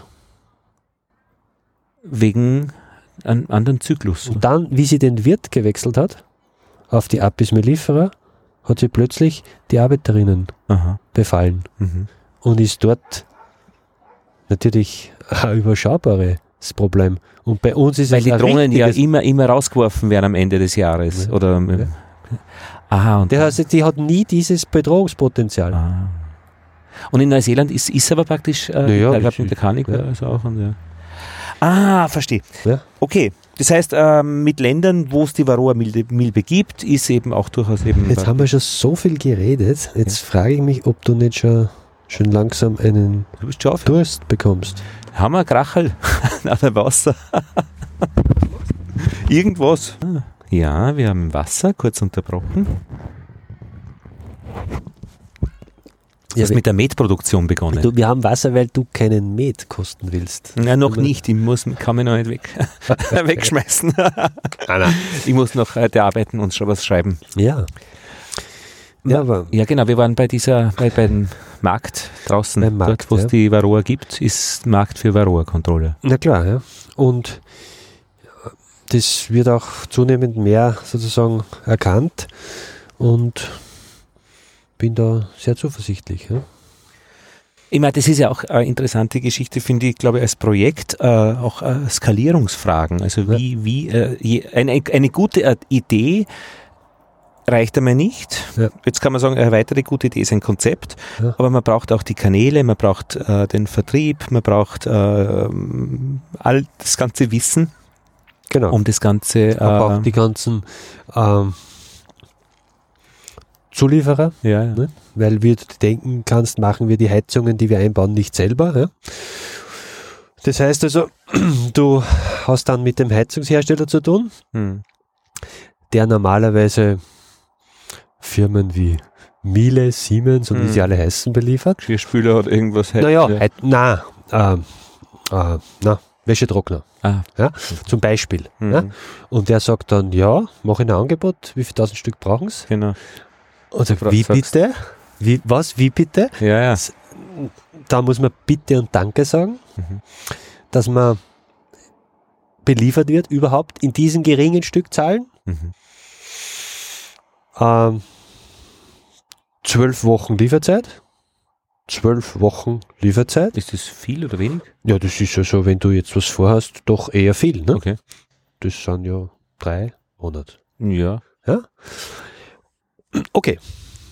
Aha, Aber gut. da braucht man schon eine Bank im Wiss- Hintergrund auch, wiss- dann wissen wir das ja gleich- so. gleich bestellen. Ne? Ja. Also wir kriegen jetzt doch die kleine Stückzahl, natürlich ist der Preis viel höher und gut, dann bestellen wir. Ne? Äh, dann kommt die Lieferung und dann sind es keine 500 Watt Heizelemente, sondern sind es 1000 Watt Heizelemente. Also nicht das, was wir bestellt haben. Mhm. Dann, ups, Entschuldigung, hat das Werk in Tschechien einen Fehler gemacht. Schicken Sie es zurück. Ja, okay. Wann kriegen wir das, die nächste? Ja, in, in zwölf Wochen. Und schreibt Äh, man jetzt in hast- den Hörer äh, rein oder? Jetzt habe ich gesagt, Entschuldigung, ich meine, natürlich schreibt man in den Hörer hinein, ne? sondern man sagt, ähm, Entschuldigung, nur mal kurz, wer hat einen Fehler gemacht? Mhm. Ja, ja, nein, wir haben einen Fehler gemacht. Nein, nein, Sie haben eh recht. Das war ja, richtig, war ja richtig spezifiziert, aber zwölf Wochen. Mhm. Also du hast Mhm. keine Chance. Mhm. Und jetzt ist aber Saison. Mhm. Ja?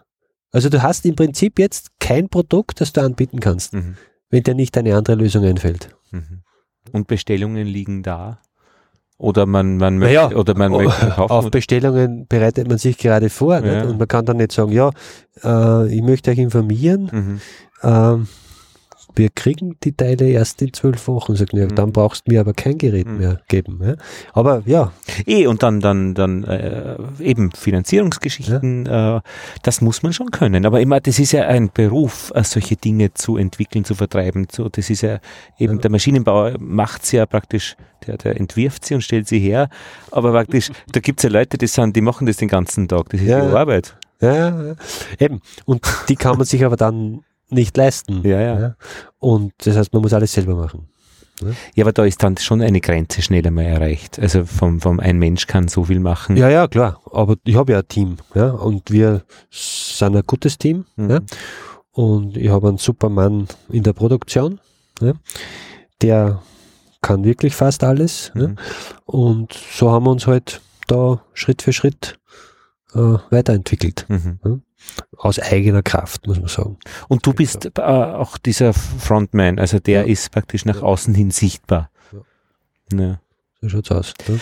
Wie ist denn das eigentlich, äh, wenn jetzt das wer hört und sagt, äh, die haben Vobinen aktuell äh, letztes Jahr, da war äh, jedes Monat, wie man äh, das Varroa-Behandlungskonzept. Mhm, mhm, mhm. Ähm, ich möchte das auch gerne lesen. Was würde der jetzt tun und, und das nachlesen? Da schaut auf unserer Website. Auf der ersten Seite steht Artikelserie. Da klickt er drauf und dann findet er alle Artikel vom letzten Jahr. Okay, werden wir in den Show Notes verlinken und die Website ist varroa-controller.com. Genau. Ja. Und da habe ich das drauf. Mhm. Du bist aber selbst immer Imker. Ja. Das heißt, äh, wenn ich jetzt äh, bei deinen Bienen vorne schaue, du hast die Eingangslöcher, äh, den Eingang sehr stark verengt. Ja. Also auf fünf, auf fünf Eingänge und bei einigen sogar nur zwei. Ja. Du machst die Sache echt ernsthaft. Ja, sicher. Weil da sind Hornissen unterwegs. Aha. Die sind ja erbarmungslos. Wirklich? Ja, die Schon zugeschaut? Ja, ja. Die fangen die, die Bienen im Flug und fressen sie und wollen da natürlich auch hinein. Wirklich? Und natürlich, und wenn die jetzt natürlich da drinnen einen Schaden anrichten, sprich die Königin erwischen, dann ist vorbei. Ja? Mhm. Und da kommt keine Hornisse mhm. hinein. Bist du ein, ein guter Imker? naja, aber wie definiert sie denn der? Na, ein guter Maschinenbauer, der macht keinen Scheiß mit seinen Schrauben und keine ja, Ahnung. Und der, ana der, analysiert ein, ein ja. Problem und der, der kennt, äh, wie die Dinge wirken. Ja. Äh, der kennt jedes Detail und der kennt äh, Toleranzgrenzen, der weiß, äh, stimmt, alles, äh, äh, der weiß, was Erfindung, Erfinden bedeutet, der kennt Sachen, an denen er drehen kann. Der versucht, das zu vollständig zu äh, verstehen. Mhm und wann Leben gefährdet ist, mal drei, glaube ich, oder? Mhm, mhm. so. ja, Aber ja, machst du so die Imkerei? Naja, sagen wir so, ich, ich oder probieren wir es gemeinsam. Was macht einen guten Imker aus, eine gute Imkerin aus? Was macht die aus? Wow. Dass sie einmal mhm. sozusagen den Durchblick hat, äh, wie geht's dem Volk? Aha, ich Moment, muss einmal, so fangst du an. einmal wie wissen, geht's dem Volk? wie geht's dem Volk? Ja? ja? Und das muss ich können, ohne aufzumachen muss ich sagen können, ich habe, ich weiß, dass es dem Volk gut geht. Ja, ich muss, ich beobachte am Flugloch, schaue, was ist in die Tasse gefallen. Ja, bei mir sind immer die Tassen unten drinnen, ja, über offenem Gitterboden mhm. natürlich. Und wenn es dann noch notwendig ist, nimmt man halt den Deckel hoch, lässt das Plastik aber drauf und greift oben drauf. Ja, dann mhm. habe ich zumindest schon mal, wie warm ist er, mhm. was ist vorne los, was ist unten los. Und mhm. da sollte ich schon mal wesentliche Schlussfolgerungen ziehen können. Ja? Wenn, also nicht nur die Beobachtung, sondern auch Schlussfolgerungen ja, daraus. Ja, also halt ja, stabil und, und gut. Und, und wenn ich einmal weiß, dass dort alles passt, ja, dann ist das ja schon einmal viel. Ja. Hm. Wenn ich merke, es gibt irgendwo ein Problem, ja, dann muss man halt, dann muss man gegensteuern und muss man schauen, was fehlt. Ja, was fehlt? Wo kann ich das Volk unterstützen? Wie kann ich das Volk unterstützen?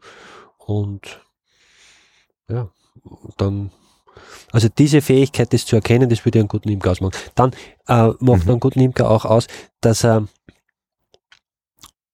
auf die jeweilige Situation im Voraus mhm. Agiert.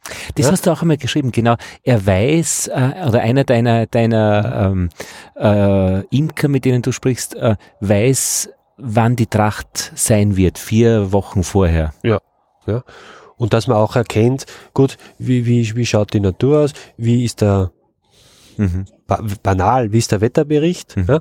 soll ich jetzt noch, äh, nicht jetzt, aber soll ich jetzt noch Futtergabe geben, weil nächsten vier Tage ist Schlechtwetterperiode angesagt, wie tue ich, was mache ich, mhm. ähm, wie unterstütze ich die Völker, damit sie sich gut entwickeln. Ja? Und ja, und, und dann ein Kennzeichen ist auch, dass man, dass man immer auch was Neues ausprobiert. Mhm. Wenn jemand sagt, mhm. ah, ja, ja, das mache ich schon immer so, ne? dann mhm. sage ich, und wie lang? Ja, es ist ja fünf Jahre habe ich schon Bienen. Ja, dann denke ich mir, na gut. Mhm. Und dann gibt es wieder, also es gibt, ich glaube, ein, ein guter Imker ist auch immer fit und äh, äh, denkt in Varianten, fit im Kopf und denkt in Varianten. Mhm. Ja? Und somit sind viele oder manche 80-Jährige jung und manche 40-Jährige alt. Mhm. Weil die sagen schon, die können sich's gar nicht. Und das ist so, so wunderbar auch zu sehen äh, mit der relativ neuen Methode der Wärmebehandlung, wo es, da gibt's Personen, da gibt's Imker, Imkerinnen, die schauen sich das an und du merkst, tuk, tuk, tuk, tuk, tuk, der denkt jetzt gerade nach, wie er das in seine Abläufe integrieren kann und sagt, ja, ja, okay, ja, na, ha, habe schon verstanden. Habe schon, habe noch eine Frage und dann sind das ganz punktuelle Fragen. Und dann gibt's welche, die schlagen die Hände über den Kopf zusammen, machen Gesten der Verzweiflung und, und, und da merkst du einfach, ja, okay, äh, Mhm. das, der ist einfach schon so äh, eng im Denken, dass er sich gar nicht mehr vorstellen kann, Mhm. dass er irgendetwas anderes macht. Die Personen tun mir eigentlich wahnsinnig leid, weil da geht's ja nicht nur bei den Bienen so, Mhm. äh, da geht's ja im ganzen Leben so. ja? Aber also immer, ich finde, ich habe schon viele Menschen getroffen und über, über einige Themen Radiosendungen gemacht. Ich finde die Imkerei und die Bienen ähm, und die durch diese Prozesse, durch dieses auch zyklische und dann mit dem Varroa-Zyklus darüber, schon an der Grenze des, was ein Mensch ähm, lernen und verstehen kann. Also ich finde das ganz bin ganz begeistert, wenn es dann Leute gibt, die darüber hinaus noch ein extrem gutes Gefühl für das alles haben. Also ich finde es extrem ambitioniert oder, oder, oder anspruchsvoll. Ja, ich, ich, ich Ja, nicht, dass ich, nicht, nicht, dass ich sage, es ist unmöglich, aber es ist praktisch einmal, du musst einmal die Logik des Volkes verstehen. Das hätte ich als erstes gesagt, was ein, ein guter Imker ist. Also die Logik einmal zu verstehen. Und das, wenn man natürlich als, als Jugendlicher, als Kind mitkriegt und schon mitmacht, dann wächst man ja damit auf. Aber so eine Logik, das finde ich schon einmal ganz interessant.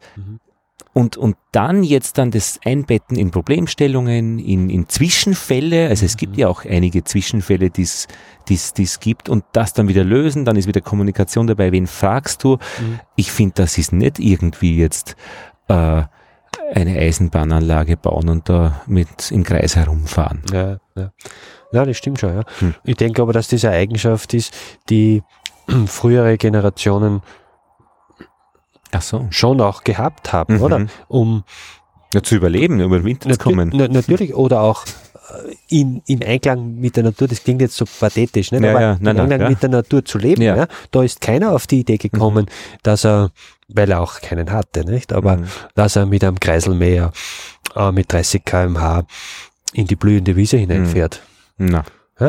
Äh, sondern da ist man anders umgegangen, Ja. weil da hat man gewusst, aha, da gibt's, da hatte auch vielleicht auch jeder selber noch Bienen und da Mhm. hat man gewusst, gut, das mache ich jetzt, weil, ja, da ist das Wetter, zwingt mich vielleicht zu etwas oder motiviert mich zu etwas, dann muss ich das in Einklang mit mit dieser anderen Sache noch machen und dann habe ich noch das im Kopf und, dann, und versuche halt da einen Ausgleich Mhm. zu machen. Ja. Und jetzt hat man halt nur, die- der eine macht das, der andere macht das, der andere macht das.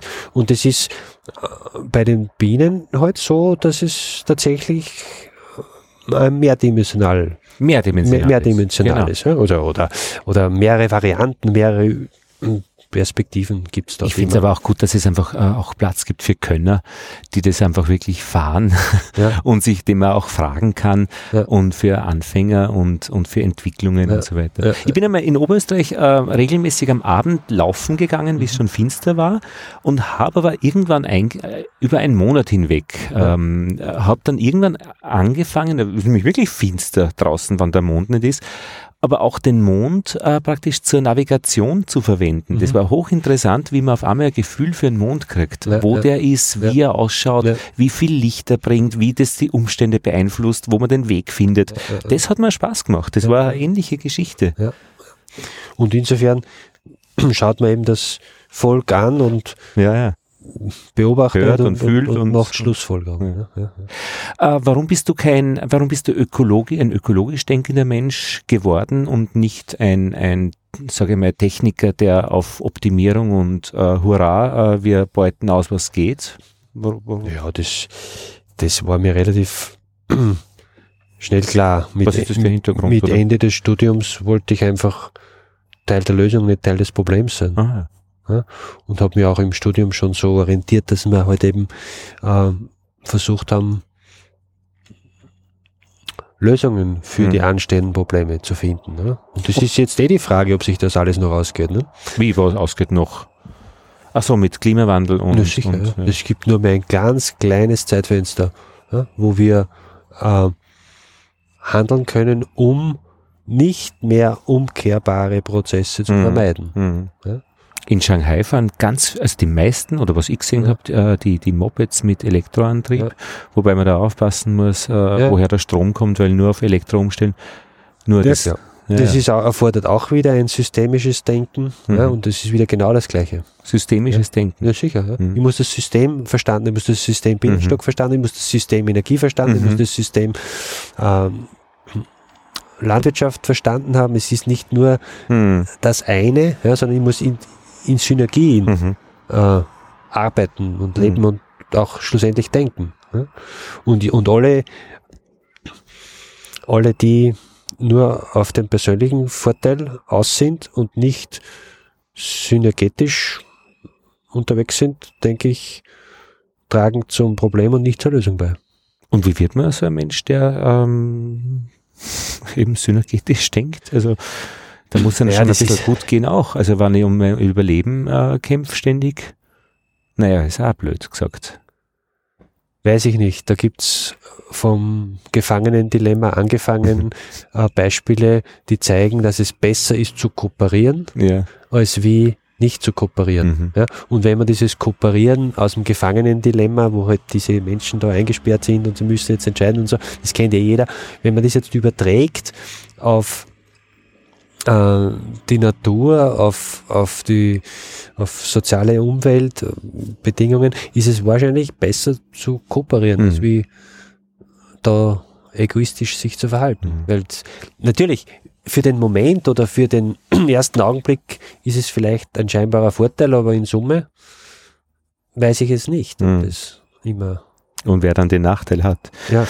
Da wird es nur gelesen, die die selbstfahrenden Autos wird, werden dann die Schwierigkeit haben, ähm, solche Dilemmas. Ähm, man kommt, man fährt auf einer Küstenstraße, mhm. äh, kommt ein Auto entgegen, ähm, töte ich jetzt äh, die fünfköpfige Familie ähm, als selbstfahrendes Auto und schütze meinen eigenen Fahrer oder stürze ich mich selbst als selbstfahrendes Auto von der Klippe und mhm. rette die Familie. Mhm. Und da ist die Idee, dass man einen Schalter beim Einsteigen betätigt, ein, auf E für egoistisch Drive, E-Drive oder A für altruistisch Drive. Wie würdest du denn den Schalter einstellen? Tja, äh, ich würde mir äh, zunächst einmal die Frage stellen, wie schaut mein Mobilitätsbedürfnis aus? Mhm. Wo will ich hinfahren? Mhm. Was brauche ich dazu? Und dann ist die Frage, ob ich eineinhalb Tonnen Stahl dafür benötige, mhm. in Form eines selbstfahrenden oder eines von mir gelenkten Fahrzeugs oder ob es vielleicht auch das Fahrrad reicht oder ob sonstige Verkehrsmittel, die ja auch schon erfunden sind. Ne? Du mhm. bist ja mit der Straßenbahn gekommen, bist voll elektrisch unterwegs in der Stadt. Ja? Ähm, das ist ja alles äh, eine Frage. Nicht? Also wenn ich eine Last zu transportieren habe, werde ich meinen zehn Jahre alten Kombi verwenden und wenn ich äh, eine kleinere Last zu transportieren habe, dann nehme ich meinen Fahrradanhänger und mhm. hänge ihn beim Fahrrad an. Ja? Und wenn ich mich nur selber transportieren muss und faul bin, dann stelle ich mich in die Straßenbahn und sonst fahre ich mit dem Fahrrad. Mhm. Ja? Und das ist, das ist die Frage. Ja? ja, du arbeitest ja schon an der Frage, nämlich interessant. Also nicht an der Antwort, sondern an der Frage arbeiten. naja. das ja, großartig. Die, ich meine, das gefällt mir wirklich, weil an die, die ist dieser Techniker, also der so denkt, auch wirklich gleich die Frage selbst äh, anzuschauen. Nein, das ist eher mehr äh, ja, ein Mensch, denkt so. Naja, oft sind es ja die falschen Fragen, die mhm, gestellt genau. bekommen. Eine Sache noch, Ja. ähm, die Wachsgeschichte ist auch noch super, Aha, ja. weil wir nämlich praktisch, wenn man in, im, im Jahreslauf, im Konzept, das du beschreibst, eben mit, äh, mit dabei ist und eben mit der Duplex-Wabentasche, dann kann man auch gleich eben die alten Waben aussortieren äh, und das hat mir auch gut Extrem gefallen, weil wichtig. das hat mein, das war Ja. von mir ein Problem, das, wo ich mir gedacht habe, das muss ich jetzt bald Ja. lernen, wie Ja. ich, weil ich komme da nicht, da gibt es nämlich wieder einen Kreislauf. Ja. Und super, geht. Ja, Ja, ja. Also, Nein, das ist ganz wichtig und mir persönlich ist es auch extrem wichtig und ich möchte mich schon ein bisschen als großzügigen Menschen bezeichnen, bin aber wahnsinnig geizig, mhm. wenn es um das Wachs geht. Mhm. Ja, da, da, ja. Nein, ich wollte damit sagen, ich möchte das auf keinen Fall abgeben, dass ich komplette Kontrolle über diesen Wachskreislauf habe. Ich stelle mich auch hin, das gebe ich jetzt zu, äh, ein Wochenende im Winter und mache mir die Mittelwände selber. Mhm. Ja, weil mir das einfach so wichtig ist. So. Ja, es gibt aber jetzt, Mhm. da bin ich auch drauf gekommen, äh, das finde ich ganz toll, es gibt äh, Wachsumwandler, Mhm. ja, die auch in Kleinstmengen arbeiten und Kleinstmengen bedeutet jetzt nicht 25 Kilo, sondern 5 Kilo. Ja, der macht dir aus deinem Wachs wieder eigene, aus deinem Wachs wieder Mittelwände, Mhm. wenn man das jetzt nicht selber machen möchte, zu einem vernünftigen, absolut vernünftigen Preis. Mhm. Ja. Und das ist ganz wichtig, finde ich. Ja. Und die Zeiten sind längst vorbei, wo man sagt, so, da ist mein Wachs, her mit der äquivalenten Menge an Mittelwänden, weil die sagen sicher nicht, Mhm. weil es ist wahnsinnig viel äh, gepanschtes Wachs im Umlauf. Du, äh, ich nehme meine Fragen zu meinen Gesprächspartnern mit. Äh, Ich habe praktisch äh, Mittelwände äh, in meiner Honigzage und dann wird der Honig geschleudert, abgeschleudert, Juli. Dann habe ich diese leeren Mittelwände. Mittelwände sind nicht. Äh, Äh, na, diese Le äh, Leerwaben. Äh, Leerwaben, Die genau. ausgebaute. Äh, Die ausgebauten Mittelwände, die ausgeschleudert. ja. Was mache ich mit denen? Schmelze ich die jetzt Um ein? Gottes Willen. Nein, sondern Aufheben. Äh, aufheben, um dann im nächsten Jahr. ich Ja, hab, äh, du du, du hast jetzt rein- zwei Möglichkeiten. Ja. Im nächsten Jahr kannst du sagen, so, ah, bitte anfüllen ja, genau. oder du musst sagen, bitte bauen und dann anfüllen. Aber warum bauen? Es ist ja, nicht, es ist ja schon gebaut. ja, ja, ja, wenn du sie nicht hättest. Ach so, dann Wenn ist du jetzt, wenn du auf diese wahnsinnige Idee pardon, ja, genau. kommen ja, danke, würdest, Ja, also, dass du nur ausgeschleuderte, nicht bebrütete, weil Ja. eben nur im Honigraum gewesene Ja. äh, Rähnchen Ja, genau. jetzt einschmelzen würdest, dann würdest, müsstest du sagen, bitte, ich habe da Mittelwände, baut's mir's aus. Genau. Da, da hast, kannst du schon einmal schleudern mit der Energie. ja, ja. Alles klar. Ja? Ich habe also unbedingt aufheben, ja, ja? vorher zum Ausschlecken reingegeben praktisch und dann eben aufgehoben. aufheben. Ja, Ja, habe ich und, gemacht. Und, und, und schützen Vor der Motte. Wachsmotte, indem man es auf einen Turm stapelt mit einem Zug Luft äh, oben und unten zumacht. Alles das, Was man eh was die Motten halt nicht wollen. Okay, das ist Licht, hell, kalt. Ja. Kalt. Ist noch ein Stichwort. Äh, was sagst du? Licht wollen sie nicht? Ja, die, Also die hell. Motten Äh, wollen doch kein Licht, Ja, ja. sondern lichtscheue Mhm. Gesindel. und jetzt wird es bei uns ein bisschen kühler Ja, auf der Veranda. Ja. Äh, da habe ich noch eine Frage. Äh, wie lange ähm, hält eine Made, ein Ei, äh, eine Brutwabe eigentlich Kälte aus? Also Kälte im Aha. Sinne von nicht im, im, im, im Okay. in der, im, im Volk sein. Ist es ein- eine Sache von fünf Minuten und dann sind die erledigt oder fünf Stunden oder fünf Tage? Ja. Diese Frage hat mich natürlich auch beschäftigt. Und ich habe einmal eine Mittelwand genommen und habe vier Sensoren appliziert Ja. und habe das den Bienen zum Ausbauen gegeben. Die haben mir die Sensoren eingebaut, Ja. brav, und dann habe ich sie bebrüten lassen. Mhm. Und dann habe ich die verdeckelte Brut entnommen Mhm. und habe sie, die Bienen abgekehrt, habe natürlich meinen Computer angeschlossen und mitgemessen, war 43,5, also so, hm, und habe sie dann im Bienenhaus in eine Leerzage gehängt, ohne Deckel. Mhm. Ja, einfach, kannst du dir vorstellen, da hängt ein, dieses eine Rähmchen drinnen Ja. und es hat, war im Sommer, windstill, klar, im Bienenhaus geht kein Wind, äh, 25 Grad Temperatur Mhm. und dann hast du ein Grad pro 10 Minuten verloren. Mhm. Das ist viel. Das ist sehr viel. Das ist sehr viel. Ja? Und deswegen muss man auch so aufpassen im Frühjahr, Mhm. dass man mit der Brut dieses fein abgestimmte Temperatur äh, Gefüge nicht verstellt. Mhm. Ja, deswegen sage ich auch immer bei der Wärmebehandlung, also unter 18 Grad mache ich das Volk nicht auf, damit es vor der Behandlung nicht auskühlt. Mhm. Wenn es einmal im Gerät ist, kann es eh nicht auskühlen und nachher auch nicht, weil es Mhm. eh wärmer ist, als es sein sollte. Mhm. Aber vorher, das heißt, du nimmst die Brut raus, das Rähmchen raus, kehrst die Bienen ab und dann gibst du es sofort aus dem Warmen des Volks in das Warme des Varroa-Controllers, weil Mhm. der ist auch vorgewärmt und genauso warm und feucht wie ein Bienenstock. Mhm. Das heißt, also, was da dazwischen ist, das. Aber w- wenn du jetzt sagen würdest, ja, und ich nehme jetzt alle von dem voll, häng sie einmal in der, in der Leerzage dazwischen, dann geht der Wind und so weiter. Auf keinen Fall. Ja. Ja. aber was würde passieren? Wissen Naja, die? Brut, äh, das, dem, was würde passieren äh, äh, oder in, ist es, Be ja? in Bezug auf die Wärmebehandlung? Na, in Bezug auf die, auf die, auf die Brut. Äh, Stirbt die dann ab? Oder, oder hat die äh. Defizite in der Entwicklung? Oder? Na, na, sicher, also wenn diese Frage der Dauer, nicht, wie lange Ja. die jetzt sozusagen in der, der Kälte ausgeht, die Brut kann verkühlen, das, das, das kann vorbei sein. Ja? Mhm. Und wenn was die Wärmebehandlung betrifft, du hast lauter gleich warme Mhm. zunächst, Mhm. ja, weil die kommen ja alle Ja. Und wenn du jetzt dann die einen lässt du auskühlen, die anderen lässt du nicht auskühlen, dann hast du das Mhm. Temperaturgleichgewicht verstellt und der erwärmt aber entsprechend äh, der Messung. Ja, Mhm. und wenn der jetzt sozusagen in dem falschen Rähmchen drinnen ist, dann hast du ein Problem. Mhm. Ja? Äh, Wenn alle gleich warm sind, gibt es überhaupt kein Problem. Das heißt, äh, über die Straße fahren 50 Meter äh, ist auch keine gute Idee, weil äh, bei uns ist die Garage 50 Meter über die Straße entfernt äh, mit dem Strom. Ja, dann nimmst du dir eine, eine Box mit einer Wärmeflasche drinnen, Okay. legst ein Handtuch drüber. Also Wärme ist ein Thema. Ich, ich, Zum das, das. Kritische ist vor der Behandlung Mhm. auskühlen. Aber wenn ich drei Völker aufmache und das raussuche, das dauert dann, also äh, Also Dann- ich, ich würde das, die Kiste- 50 Meter, ja, ich würde einfach den Weg nicht scheuen. Ich würde da Strom organisieren. Ja, 50 Meter Kabel ist schon erfunden.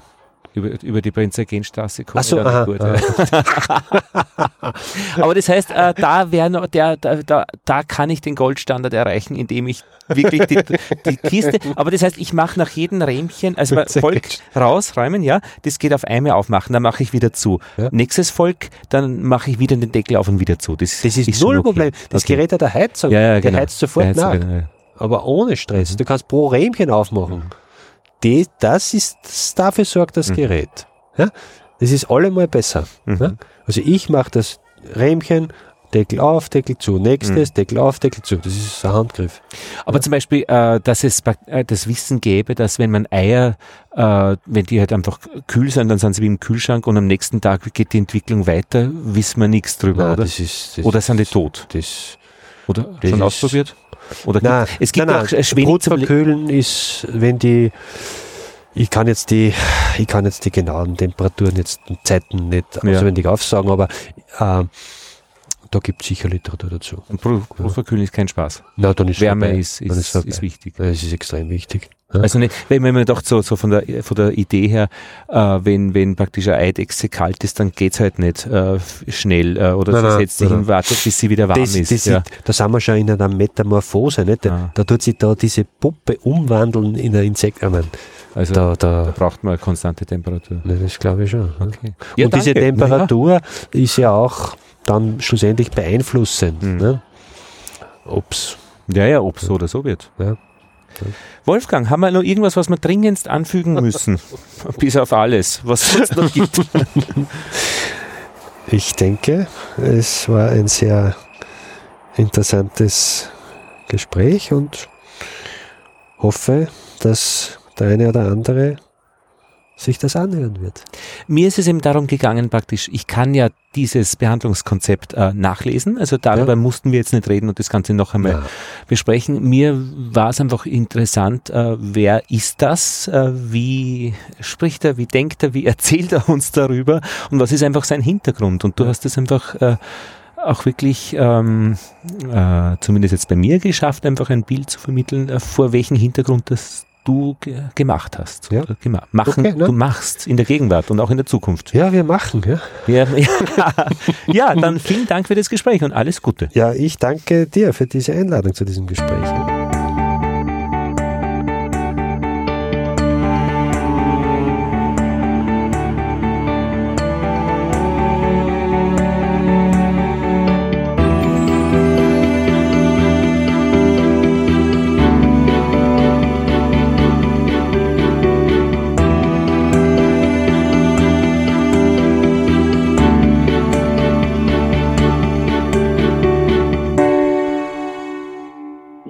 Bin der Martin, äh, wohne im 23. und bin seit 2013 Imker. In Wien, ja? Genau so ist es. Das Ganze ist ja mehr aus der Not heraus entstanden. Ach, Not auf Süßes oder Not auf Arbeit? Not auf, ich wollte ein bisschen Geld dazu verdienen nebenbei und das war, das habe ich von meinem Vater so erfahren, vorgelebt bekommen. Der hat das schon in meiner Kindheit gemacht, äh, das Imkern. Aha. Und das war in meinem Kopf so drinnen, dass das, als ich klein war, immer gut funktioniert hat und dass man da immer ein bisschen Geld dazu verdient hat. Ja.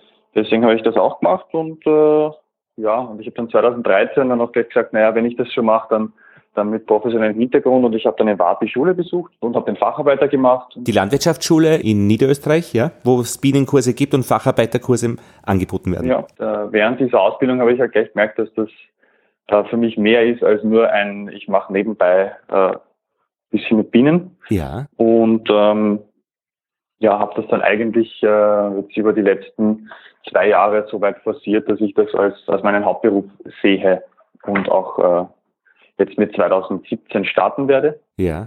Völker habe ich momentan äh, 44. Ähm, die habe ich verteilt in äh, Niederösterreich und in Wien stehen, Aha. auf momentan vier verschiedenen Standorten.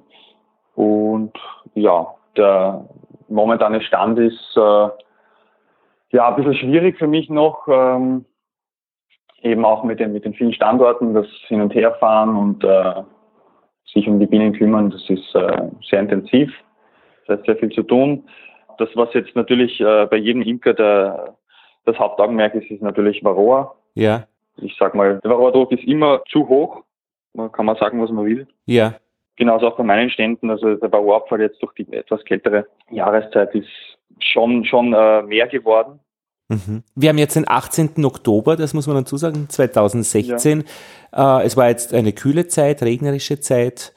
Und das habe ich auch schon einmal vor zwei Jahren gemerkt, dass dann so plötzlich im Herbst eben dann wirklich der Varroa-Abfall sehr stark zunimmt. Da fällt dann alles ab, da fällt alles ab. Die, die reduzierte Bruttätigkeit, äh, da finden die Milben immer so viele Zellen, wo sie sich vermehren können, da stirbt dann einfach auch bei den Varonen sehr viel.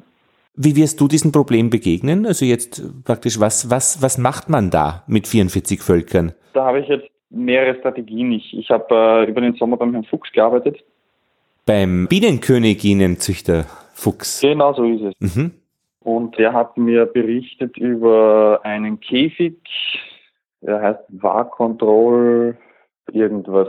Wie so vieles, einfach irgendwas mit Varroa und Control und was weiß ich, Cage, Ja. bla bla bla. ähm, das ist, das ist, äh, kommt aus Italien, die ja auch einen sehr milden Winter haben und teilweise dann einfach die Königinnen durchbrüten. Mhm. Und äh, da geht es einfach darum, dass man die Königin daran hindert, weiter zu brüten. Man sperrt sie praktisch in einen Käfig in die Mitte des eigentlichen Brutnests und der muss so dimensioniert sein, dass die Bienen nicht äh, auf die Idee kommen könnten, es ist was faul an der Königin. Wie groß ist der? Fünf, fünf mal zehn Zentimeter. Das wird sie eingesperrt. Ähm, und sobald das äh, Volk brutfrei ist, kann man dann mit, mit äh, Bienenwohl äh, behandeln. Mhm. Ähm, das ist meine Strategie momentan, weil ich glaube, dass das sehr gut funktionieren könnte. Habe aber keine Erfahrung damit, also das ist für mich rein, rein jetzt einmal ein, ein, ein Testlauf, den ich bei einigen Völkern machen werde, nicht bei allen. Man muss das Ganze natürlich auch irgendwie äh, ja, überprüfen können Mhm.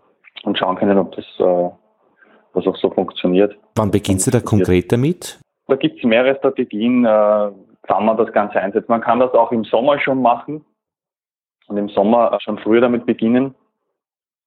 Und ansonsten äh, Mitte Oktober, dass man den Königin sucht, einsperrt und dann mit äh, Bienenwohl behandelt, nachdem die Brut ausgelaufen ist. Ja, genau. Nach den üblichen 21 Tagen, Mhm. sobald die letzte wenn sie noch in Eilage war, das muss man halt überprüfen. Beziehungsweise, wenn man, wenn man sicher gehen will, dann halt einfach die 21 Tage und dann behandeln. Mhm. Ja, ansonsten, äh, ja, ich, ich habe jetzt ein Volk verloren durch Räuberei, das, das habe ich einfach übersehen. Mhm. Ansonsten alles tiptop in Schuss. Sonst einfach die Völker überprüfen, nachschauen, ob das mit dem Futter passt. Mhm. Weiterhin beobachten, ob sie nicht doch bei warmen Tagen sich gegenseitig vielleicht ausrauben. Mhm. Einfach schön einengen, ja, mhm. einengen, warm halten, schauen, dass alles passt.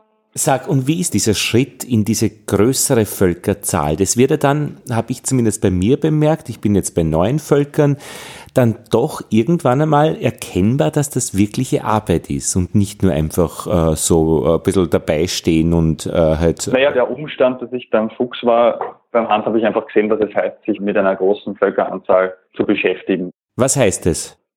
Das heißt harte körperliche Arbeit täglich. Täglich, ja sehr, sehr lange. Mhm. Also du bist ja im, im, im Sommer wirklich von früh bis spät eigentlich auf den Beinen. Die Bienenarbeit, sagt man ja, ist, ja, ist am Vormittag in der Früh ja. und äh, dann wieder gegen Abend hin. Also und äh, über die Mittagszeit kommst du nicht dazu, dass du dich dann hinlegst und einmal ein Schläfchen machst. Da gibt es dann einfach auch andere Arbeiten zu tun. Das, was bei einfach äh, so einer großen Völkeranzahl extrem wird, ist dann einfach das Gewicht, das du manipulierst mit Kisten raufheben, runterheben. Jetzt nicht nur bei den Bienen, sondern auch vorbereiten. Äh, mhm. äh, neue Kisten mit Mittelwände, Honigzagen runter. Also du hebst täglich ein paar Tonnen. Und gewöhnt man sich daran? Man gewöhnt sich mit der Zeit daran. Äh, ich habe auch gemerkt, dass das einem Fitnessstudio äh, sehr gelegen kommt. Also man, man kann dann darauf verzichten. Das Fitnessstudio hat man dann äh, eigentlich bei den Bienen. Ja, nein, es ist eine schöne Arbeit. Also ich habe das echt gemerkt, dass das auch Spaß macht. Man ja. muss einfach nur wissen, dass man dann in der Sonne wirklich sehr viel schwitzt und es eine große Belastung ist für den Körper. Also man muss dann schon auf sich auch schauen und, und, und aufpassen, dass man dann nicht daran irgendwie scheitert. Ähm, mhm. Was bei mir dann noch noch dazugekommen ist, ich habe dann die Gelegenheit gehabt, einen kompletten Bienenstand zu kaufen mit über 20 Völkern. Mhm. Das war gerade zu einer sehr anstrengenden Zeit, auch beim Fuchs, weil das war im Juli wo halt einfach extrem viel zu tun war und ich kaufe 20 Völker, über 20 Völker und äh, haben wir da praktisch dann noch nebenbei äh, Arbeit. Also ich, ich habe 40 Stunden nach Hans gearbeitet und dann halt zusätzlich noch so eine große Völkeranzahl äh, privat zu betreuen ist. Das war dann schon sehr, sehr, sehr anstrengend. Die äh, 40 Stunden haben sich dann auf, auf 70 erhöht. Ja, und 70 Arbeit nämlich, also nicht jetzt nachdenken. Ja, es war gleichzeitig überlegen, okay, was, was machst du jetzt damit? Und ähm, es ist dann Breitwabe dazugekommen. Mhm. Äh, einmal neunrahmig, einmal zehnrahmig, dann überlegen, okay, wie, wie, wie tust du jetzt am besten? Das, das war dann schon, also ich habe dann erst gemerkt, nachdem ich die ganzen Völker gehabt habe, dass das jetzt nicht kein, kein Fehler war, sondern was ich mir da eigentlich angetan habe. Also ich habe davor nicht drüber nachgedacht, dass, dass mhm. da schon dann eine ganz schöne Arbeit auf mich zukommt. Aber ich, ich habe es gemeistert. Ich habe äh, ich habe auch noch fleißig erweitert, also es ist nicht bei den äh, bei meinen Völkern plus den, was ich dazu gekauft habe, geblieben, sondern ich habe mit dem Wissen, dass ich ja ähm, mich selbstständig machen möchte, damit natürlich fleißig an, an Bienen zugelegt, weil ohne, ohne die Bienen funktioniert gar nichts. Mhm. Und dieser Schritt, dieses äh, Ich will davon leben können, der bedarf einfach von der Kalkulation her eine gewisse Menge an Bienenvölkern. Sonst zahlt sich das nicht aus, sonst rentiert sich das gar nicht. Und muss man da auch einkalkulieren bei den Planungen, dass man vielleicht auch einmal krank ist, zwei Wochen in der blödsten Zeit? Das verschweige ich. Mit Optimismus. Ja, das, ich weiß nicht, ob man das, wie, wie, man das einplanen sollte. Das, das kann man nicht einplanen, wenn, wenn, wenn du krank bist. Ich, ich habe schon, ich hab schon mal gesagt, ja, zu meiner Freundin, wir, wir machen das ja gemeinsam. Also jetzt seid zu zweit, ja? Genau, wir, wir machen das gemeinsam, weil alleine, alleine kannst du, nur, würde ich sagen, Nebenerwerbsimkerei machen. Also wenn du jetzt wirklich davon ausgehst, dass du das ganz alleine machst, ohne, ohne Hilfe, ähm, Hilfe wirst du immer brauchen. Du brauchst jemanden, mit dem du dann vielleicht im Sommer doch einmal die Honigernte machst oder mhm. gemeinsam schleuderst. Du, du kannst nicht an vier Sachen gleichzeitig mhm. arbeiten. Zu zweit ist es durchführbar. Man arbeitet aber trotzdem dann extrem viel. Aber ich habe dann eben gemeint, so, ja, was ist, wenn ich mir jetzt am Haxen breche? Ja, was, was ist? Und dann kannst du das ganze Projekt eigentlich so nehmen und auf nächstes Jahr verschieben, weil da bist du einsetzbar und ja. Na gut, aber zu zweit ist man ja nicht alleine. Ein zweiter Kopf allein, der mitträgt genau und mitdenkt, ist, ist, ist, was Gutes. Der zweite Kopf ist, ist irrsinnig wertvoll, weil äh, jeder eine andere Betrachtungsweise hat, eine andere Weise auf die Dinge. sein Wissen oder seine, seinen Zugang zu etwas einfach, äh, das macht viel aus. Also sie, sie hat mit Bienen nicht die Erfahrung, die ich habe, aber sie hat einfach eine sehr, sehr gute Denkweise und sieht es einfach aus einem anderen Blickwinkel. Ja, sie fragt einfach Fragen, wie, wie sie sich das denkt. Zum Beispiel, wieso muss man die Bienen ausbeuten? Ja, es ist eine Ausbeutung, wenn man das so betrachtet. Ja. Geht das nicht doch irgendwie anders? Ja, und dann äh, argumentiere ich natürlich von der imkerlichen Seite her und sage, naja, das, ich sehe das nicht als Ausbeutung, ich sehe es als ein, ein mit den Bienen.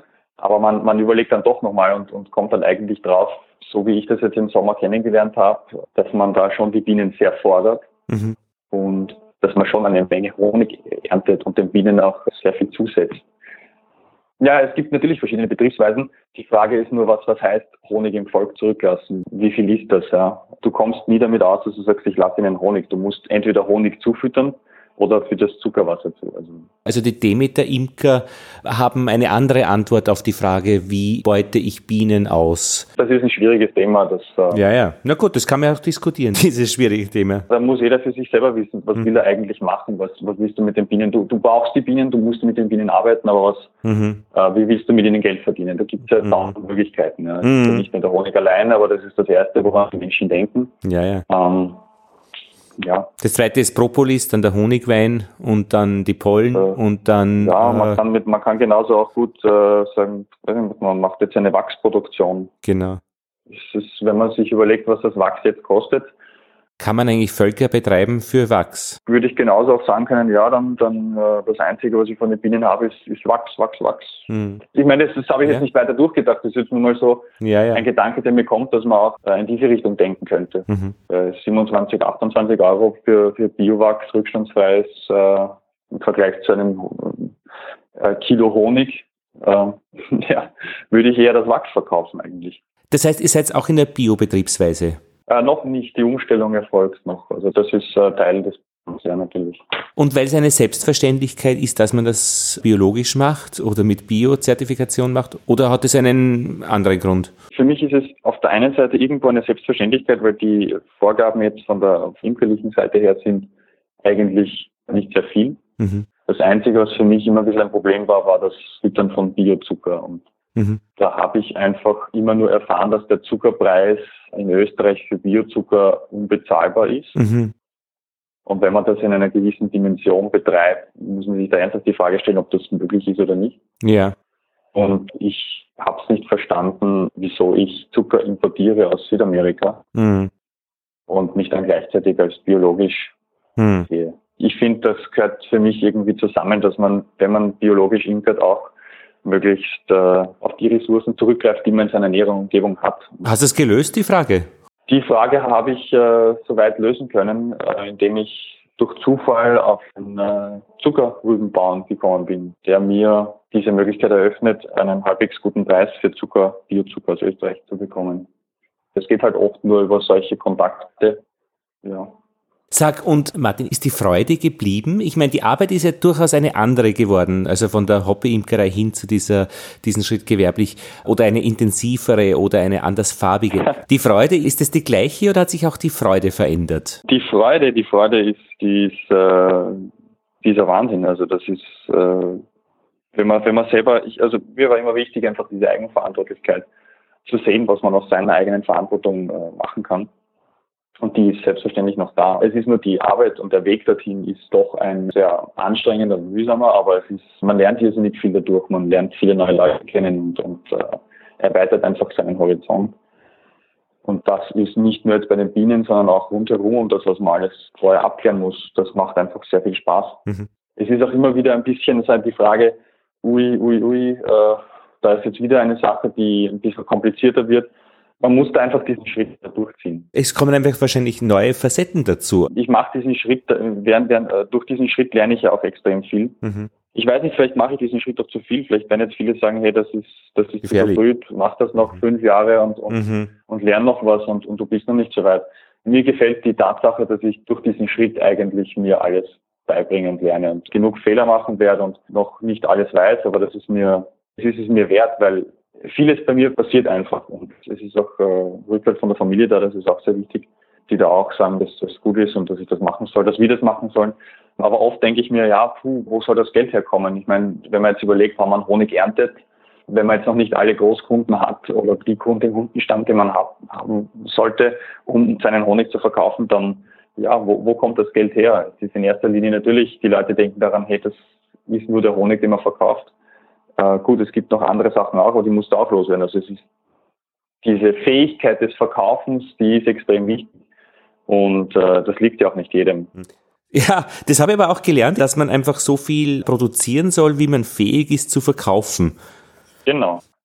Das ist jetzt natürlich, wenn man sich selbstständig macht und ich sage jetzt mal, du brauchst, um zu zweit halbwegs leben zu können, mindestens 150 Bienenvölker. Es ist natürlich dann deine Betriebsweise und deine Fähigkeit, äh, möglichst äh, den, den Ertrag steigern zu können, das was relevant ist. Ja, dann wird man sehen, ob, ob sich das auszahlt. Ähm. Und natürlich kann es dann ein Jahr geben, wo es einfach fast keinen Honig gibt. Deswegen muss man sich dann überlegen, was hat man sonst noch, äh, was man verkaufen kann. Und was mir jetzt halt aufgefallen ist, viele Leute beschäftigen sich mit dem Verleihen von Bienenvölkern oder auch eigenständige Kurse, die sie anbieten für Leute, die sich dafür interessieren. Also das ist ja gerade das mediale Echo, was Bienen betrifft, ist ja extrem in den letzten Jahren, äh, hat ja zugenommen. Mhm. Und die Leute haben auch äh, ein Bewusstsein dafür entwickelt, äh, sich mit Bienen zu beschäftigen. Mhm. Und ich denke, dass man da auch einen Geschäftszweig entwickeln kann, wie man zu Geld kommen kann. Was mir halt auffällt, ist, dass so wie ich auch einfach sehr blauäugig in die ganze Sache reingehen und, und sagen, sie wollen Bienen haben. Ich habe jetzt auch von, von Bekannten, die, die haben auch gemeint, sie wollen gern, sie haben ein Grundstück und äh, da wäre es doch schön, auch Bienen zu haben und sie wollen damit anfangen. Das Wissen, was ich jetzt habe, das sagt mir einfach, dass sehr viele Menschen glauben, es reicht allein, sich einfach einen Stock zu kaufen, hinzustellen und das war's. Aber die Arbeit, die da davor und danach ist und mittlerweile mit den ganzen Meldungen, FIS etc. und das Wissen, was man braucht, um den ganzen Krankheiten Einhalt zu gebieten, das ist schon eine Menge Arbeit, die man da daneben hat. Also allein jetzt bei den Bienen zu stehen, aufzumachen, reinzuschauen, Freude daran zu haben, dass man sich mit den Bienen beschäftigen kann, das ist es nicht mehr. Aber es ist natürlich ein unglaublich äh, vielfältiges Gebiet, wenn man sowas selbst auch noch betreiben kann, also wo es eben noch nicht Abteilungen gibt, die das für einen erledigen. Man ist ja doch dann im Zentrum bei all diesen Geschichten. Und das ist äh, schon schön. Diese Verantwortung, die muss man bereit sein zu übernehmen. Ich ja. merke es auch ein bisschen vom Victor Hernandez in Kassel, Stadtimker in Kassel. Ja. Mit dem habe ich immer wieder Kontakt, eben auch über die Bienengespräche. Und dann kriege ich halt mit, was er auf Instagram für Fotos postet und auf Facebook. Da ist schon sehr viel los und er wirkt mit seiner Frau auch sehr angenehm und gut in dieser Mitte, weil er das einfach so gerne betreibt. Ich war dann aber auch sehr froh, als ich dann einmal irgendwann Urlaubsfotos gesehen habe, wo die beiden dann irgendwo am Meer sitzen und eine Flasche Wein trinken. Das ist schon auch wichtig. Wie, wie betreibt er das? Er ist professionell mit Stadtlokal, wo es verkauft wird, mhm. mit verschiedenen Standorten, mit einer Marke, mit einem schönen Hintergrund, den er schön darstellt, mit viel Vermittlung und Kursen und nichts dabei wirkt für mich obszön im Sinne von, dass er irgendeine Seite überspannt. Und ich habe jetzt schon ein bisschen äh, äh, so eine Geschichte, wenn ich halt Kurse angeboten sehe zur Imkerei, die einfach 600 Euro kosten. Das ist für mich eine Nummer zu groß. Ja, ich, auf der einen Seite verstehe ich diese Summe, weil eben so viel Information ist, dass man jemanden mitgibt. Und auch 10 Termine oder 15 Termine und es ist auch Einsatz von Mitteln und so weiter. Ja, ja. Jetzt frage ich mich halt, wo ist da dieser Konnex zwischen Imkerschule und so privaten Kursen? Wie kommt das zustande? Wo bleibt jetzt der Informationsgehalt aus? Wo, wo ist dieser Mehrwert an Informationen bei einem Imkerkurs um 600 Euro? Wo man sich dann selber Gedanken machen muss, wenn man das jetzt jemandem auch beibringt, was kann man selber dafür verlangen? Was ist ein fairer Preis dafür? Ist Konkurrenz eigentlich dann ein Thema noch? Nein, überhaupt nicht. Also was mich betrifft, ich habe jetzt über den Kurs in Bad auch einen Kollegen kennengelernt, mit dem wir jetzt auch sehr viel zusammenarbeiten wollen. Wir merken beide, dass es leichter geht, wenn man gemeinsam arbeitet und dass man sich unterstützen muss. Ich denke, dass genug Platz und Möglichkeiten da sind für alle Imker, äh, dass man sich nicht irgendwie was streitig machen muss. Ja. Ich kann es verstehen, wenn man jetzt einen Standort hat und daneben fängt auf einmal auch einer an und der stellt, du hast das nicht, deine zehn Bienenvölker, bist glücklich und äh, auf einmal kommt einer mit 30 und steht daneben. Dann schaust du auch einmal und denkst, das kann es jetzt aber nicht sein. Ja? Ich mein, mhm. Du, Frage. Ja. Was kann man verlangen? Wir haben für unseren Honig heuer und ich finde, es war ein angenehmes, schönes Honigjahr und wir haben mit 17 Euro pro Kilo Stadthonig, so mit botanischer Garten angeschlossen. Es schmeckt wirklich gut. Einen relativ hohen Preis, der mir eher hoch vorkommt, aber ich kann den Leuten irgendwie noch in die Augen gut schauen, wenn sie auch selbst mit Familien kommen und ja. weil ich finde, das ist der Honig wert. Wenn es noch befreundet sind, die Menschen, dann gebe ich nur zwei Euro weg, weil 15 Euro dann auch noch immer okay ist. Auf der anderen Seite sehr viel weniger, dann müsste ich schon so viel draufzahlen, und das, um das zu unterstützen, dass andere Leute gerne Honig essen, das, da fehlt mir dann irgendwie der Humor. Der Honigpreis ist ja, das habe ich auch recht schnell kennengelernt, dass das ein Riesenthema ist. Ja. Ich unterscheide einfach zwischen Stadt und Land und in der Stadt kannst du einfach was verlangen. Und das, was am Land nicht verlangt werden kann, ist einfach, wenn man sich da Puh, ja, also ich kenne das Landleben nicht. Ich, ich, ich, bin, ich bin nicht am Land aufgewachsen. Ich schon, ja, ja. Das Landleben ja. hat immer die Komponente dabei, der Honig wird günstig verkauft, dafür kriegt aber auch dann der Imker äh, ein Dach repariert genau. günstig und er hat dann Genau, er hat dann andere Vorteile dadurch. Genau. das, das ist jetzt aber, denke ich, ja, wenn man ein Hobbyimker ist, kann man das noch irgendwie vertreten, diesen Preis, und kann sagen, okay, ja, es ist halt wirklich nur ein Hobby. Ja. Aber ich weiß nicht, dieses Argument, ich zerstöre dieses Argument jetzt einfach und da hat mich meine Freundin drauf gebracht und hat gesagt, ja, dann kostet es dem anderen einfach mehr. Dann irgendwer zahlt dafür, ja. ja. Und, und wer ist es? Es sind die Bienen, die dafür zahlen, ja. Sehr interessant, ja. Man verschiebt einfach bloß die Kosten woanders hin und das. Und auch die Steuer wird nicht bezahlt, sage ich jetzt einmal praktisch, wenn der Dachdecker dann dem Imker das so ohne Rechnung macht. Das könnte man ja auch noch einbringen, also dass die Allgemeinheit verliert. Was, was hat man davon, wenn man seinen Honig sehr günstig verkauft? Man selber hat vielleicht, ja, man macht Menschen was, man gibt ihnen Honig zu einem guten Preis und man ist glücklich darum, dass die Leute den Honig bei ihm kaufen und das passt für einen. Aber ich denke, was haben die Bienen davon? Gar nichts. Und was kostet der Honig bei dir, wenn ich fragen darf? Du musst jetzt nicht antworten, aber, aber zumindest fragen würde ich gerne. Also ich habe noch einen recht günstigen Preis, sage ich mal. Es sind vier Euro für ein Viertelkilo. Mhm. Und da habe ich mittlerweile auch schon andere Preise gesehen. 4 mal 4 ist 16, das heißt, du bist auf 16 genau. Ich Euro. Bin auf 16 Kilo. Euro ja, pro Kilo okay. für ein Viertelkilo. Mhm. Ich habe 7 Euro für ein halbes Kilo. Das wären dann 14 Euro. Und ich habe ein Dreiviertelkilo auch noch. Ja. Ähm, da bin ich bei 9 Euro, das wären 12 Euro am Kilo. Ah, verstehe. So machst du das auch, ja, genau. Aha. Mir hat das von den Zahlen damals einfach sehr gut gefallen und ich habe da geschaut, dass mein Honigpreis schon auch ein bisschen höher angesetzt ist. Ja eben aus dem genannten Grund. Es ist immer für die Bienen. Also ich, ich sage es den Leuten auch dazu, wenn sie irgendwie schauen, hey, das, was ich an Zeit da reinstecke und investiere, das ist extrem viel. Aber die Bienen sind die, die extrem viel dafür arbeiten, dass man ein Glas Honig hat. Und das, was dann halt noch dazu kommt, ist die ganze Verarbeitung und so weiter. Und das ist ein Haufen Zeit und, und äh, ja, Mühen und Anstrengungen, dass, ja. dass da ein Glas dabei rauskommt. Mm, das, das finde ich immer extrem, dass dann die Leute die Augen rollen oder meinen, kauft es beim anderen Imker und ich denke mir immer nur, wenn man jetzt im Supermarkt geht und, und dort einen Honig kauft, der nicht aus Österreich ist, wir reden jetzt gar nicht vom Bio, sondern einfach nur darum, dass es Honig ist, der hier lokal produziert worden ist und der aus deiner Region kommt, ist es das wert. Im Supermarkt kriegst du kaum noch österreichischen Honig. Das meiste ist EG und nicht EG-Länder. Ich habe auch dieses Modell. Ein Viertelkilogramm kostet 5 Euro, dann ein halbes Kilo nicht 10, sondern 9 und ein ganzes Kilo dann 17 statt 18. Auch argumentiert durch die Anzahl an Gläsern, die man braucht. Und ich habe mir gedacht, ist äh, eben verkaufen lernen. Ich rede mit einem, der verkaufen kann.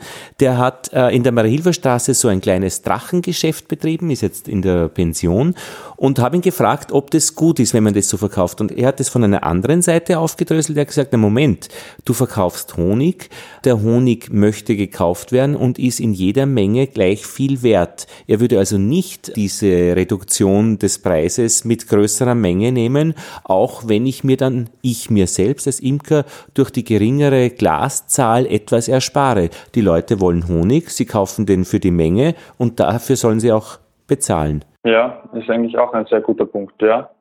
Wichtig ist auch, finde ich, wenn so Aspekte, wenn jetzt ein Kind mitgeht beim Honig kaufen, dass man so ein kleines Frühstücksglas, wo 60 äh, Gramm oder 50 Gramm drin sind, dabei hat und das dem Kind schenken kann.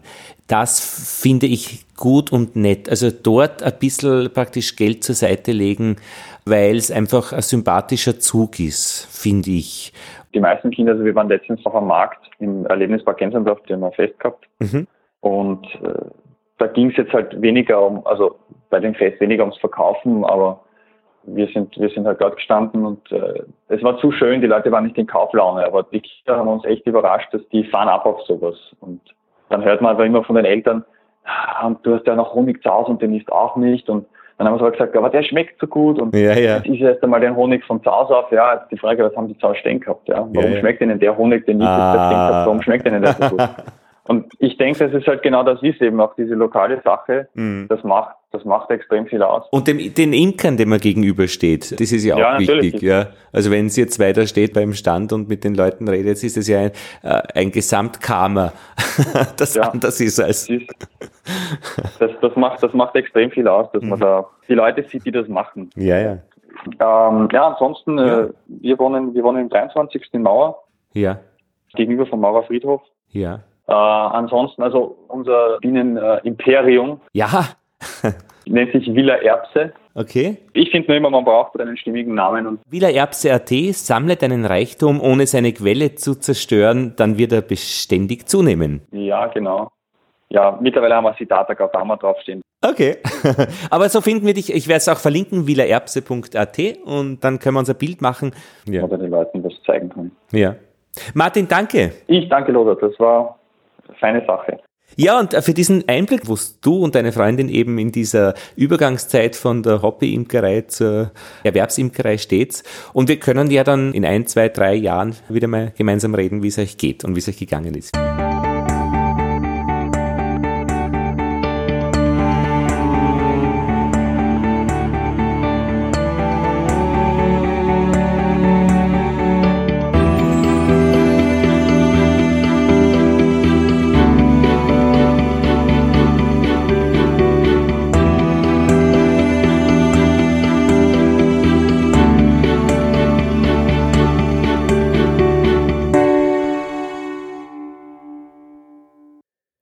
Das war's. Einen Hinweis hätte ich noch für euch und zwar ein Podcast, ein Bienen- und Imkerei-Podcast aus Neuseeland ist schon seit einiger Zeit auf meinem Radar. Kiwi Manor heißt das Ganze, wird von Gary und Margaret betrieben und gesprochen und ich habe die letzte Folge sehr aufmerksam gehört, Nummer 96. Da ging es eben über die Varroa-Behandlung und die Sicht auf die Varroa für Hobbyimker, aber auch Berufsimker. Und die beiden haben das mit auch mit Radiobeiträgen vermischt, dass das eigentlich eine sehr interessante Stunde war, die ich da erlebt habe. Nummer 96 Kiwi Manor auch zum Thema Manuka-Honig. Da war einiges dabei, was man so bei uns nicht hören würde. Ja, war schön. kiwiminer.co.nz. Ich werde das Ganze auch in den Shownotes verlinken. Und das war's, die Bienengespräche, die Oktober 2016 Ausgabe. Wir haben schon späten Oktober und ihr wisst ja, die Folgen kommen jetzt nicht regelmäßig, sondern immer, wenn sich etwas zeigt, wenn immer eine Informationstracht irgendwo aufblüht, dann gibt's die nächste Folge von den Bienengesprächen. Feedback bitte und Rückmeldungen gerne an Lothar sprechkontakt.at. Die Adresse findet ihr auch auf www.bienenpodcast.at.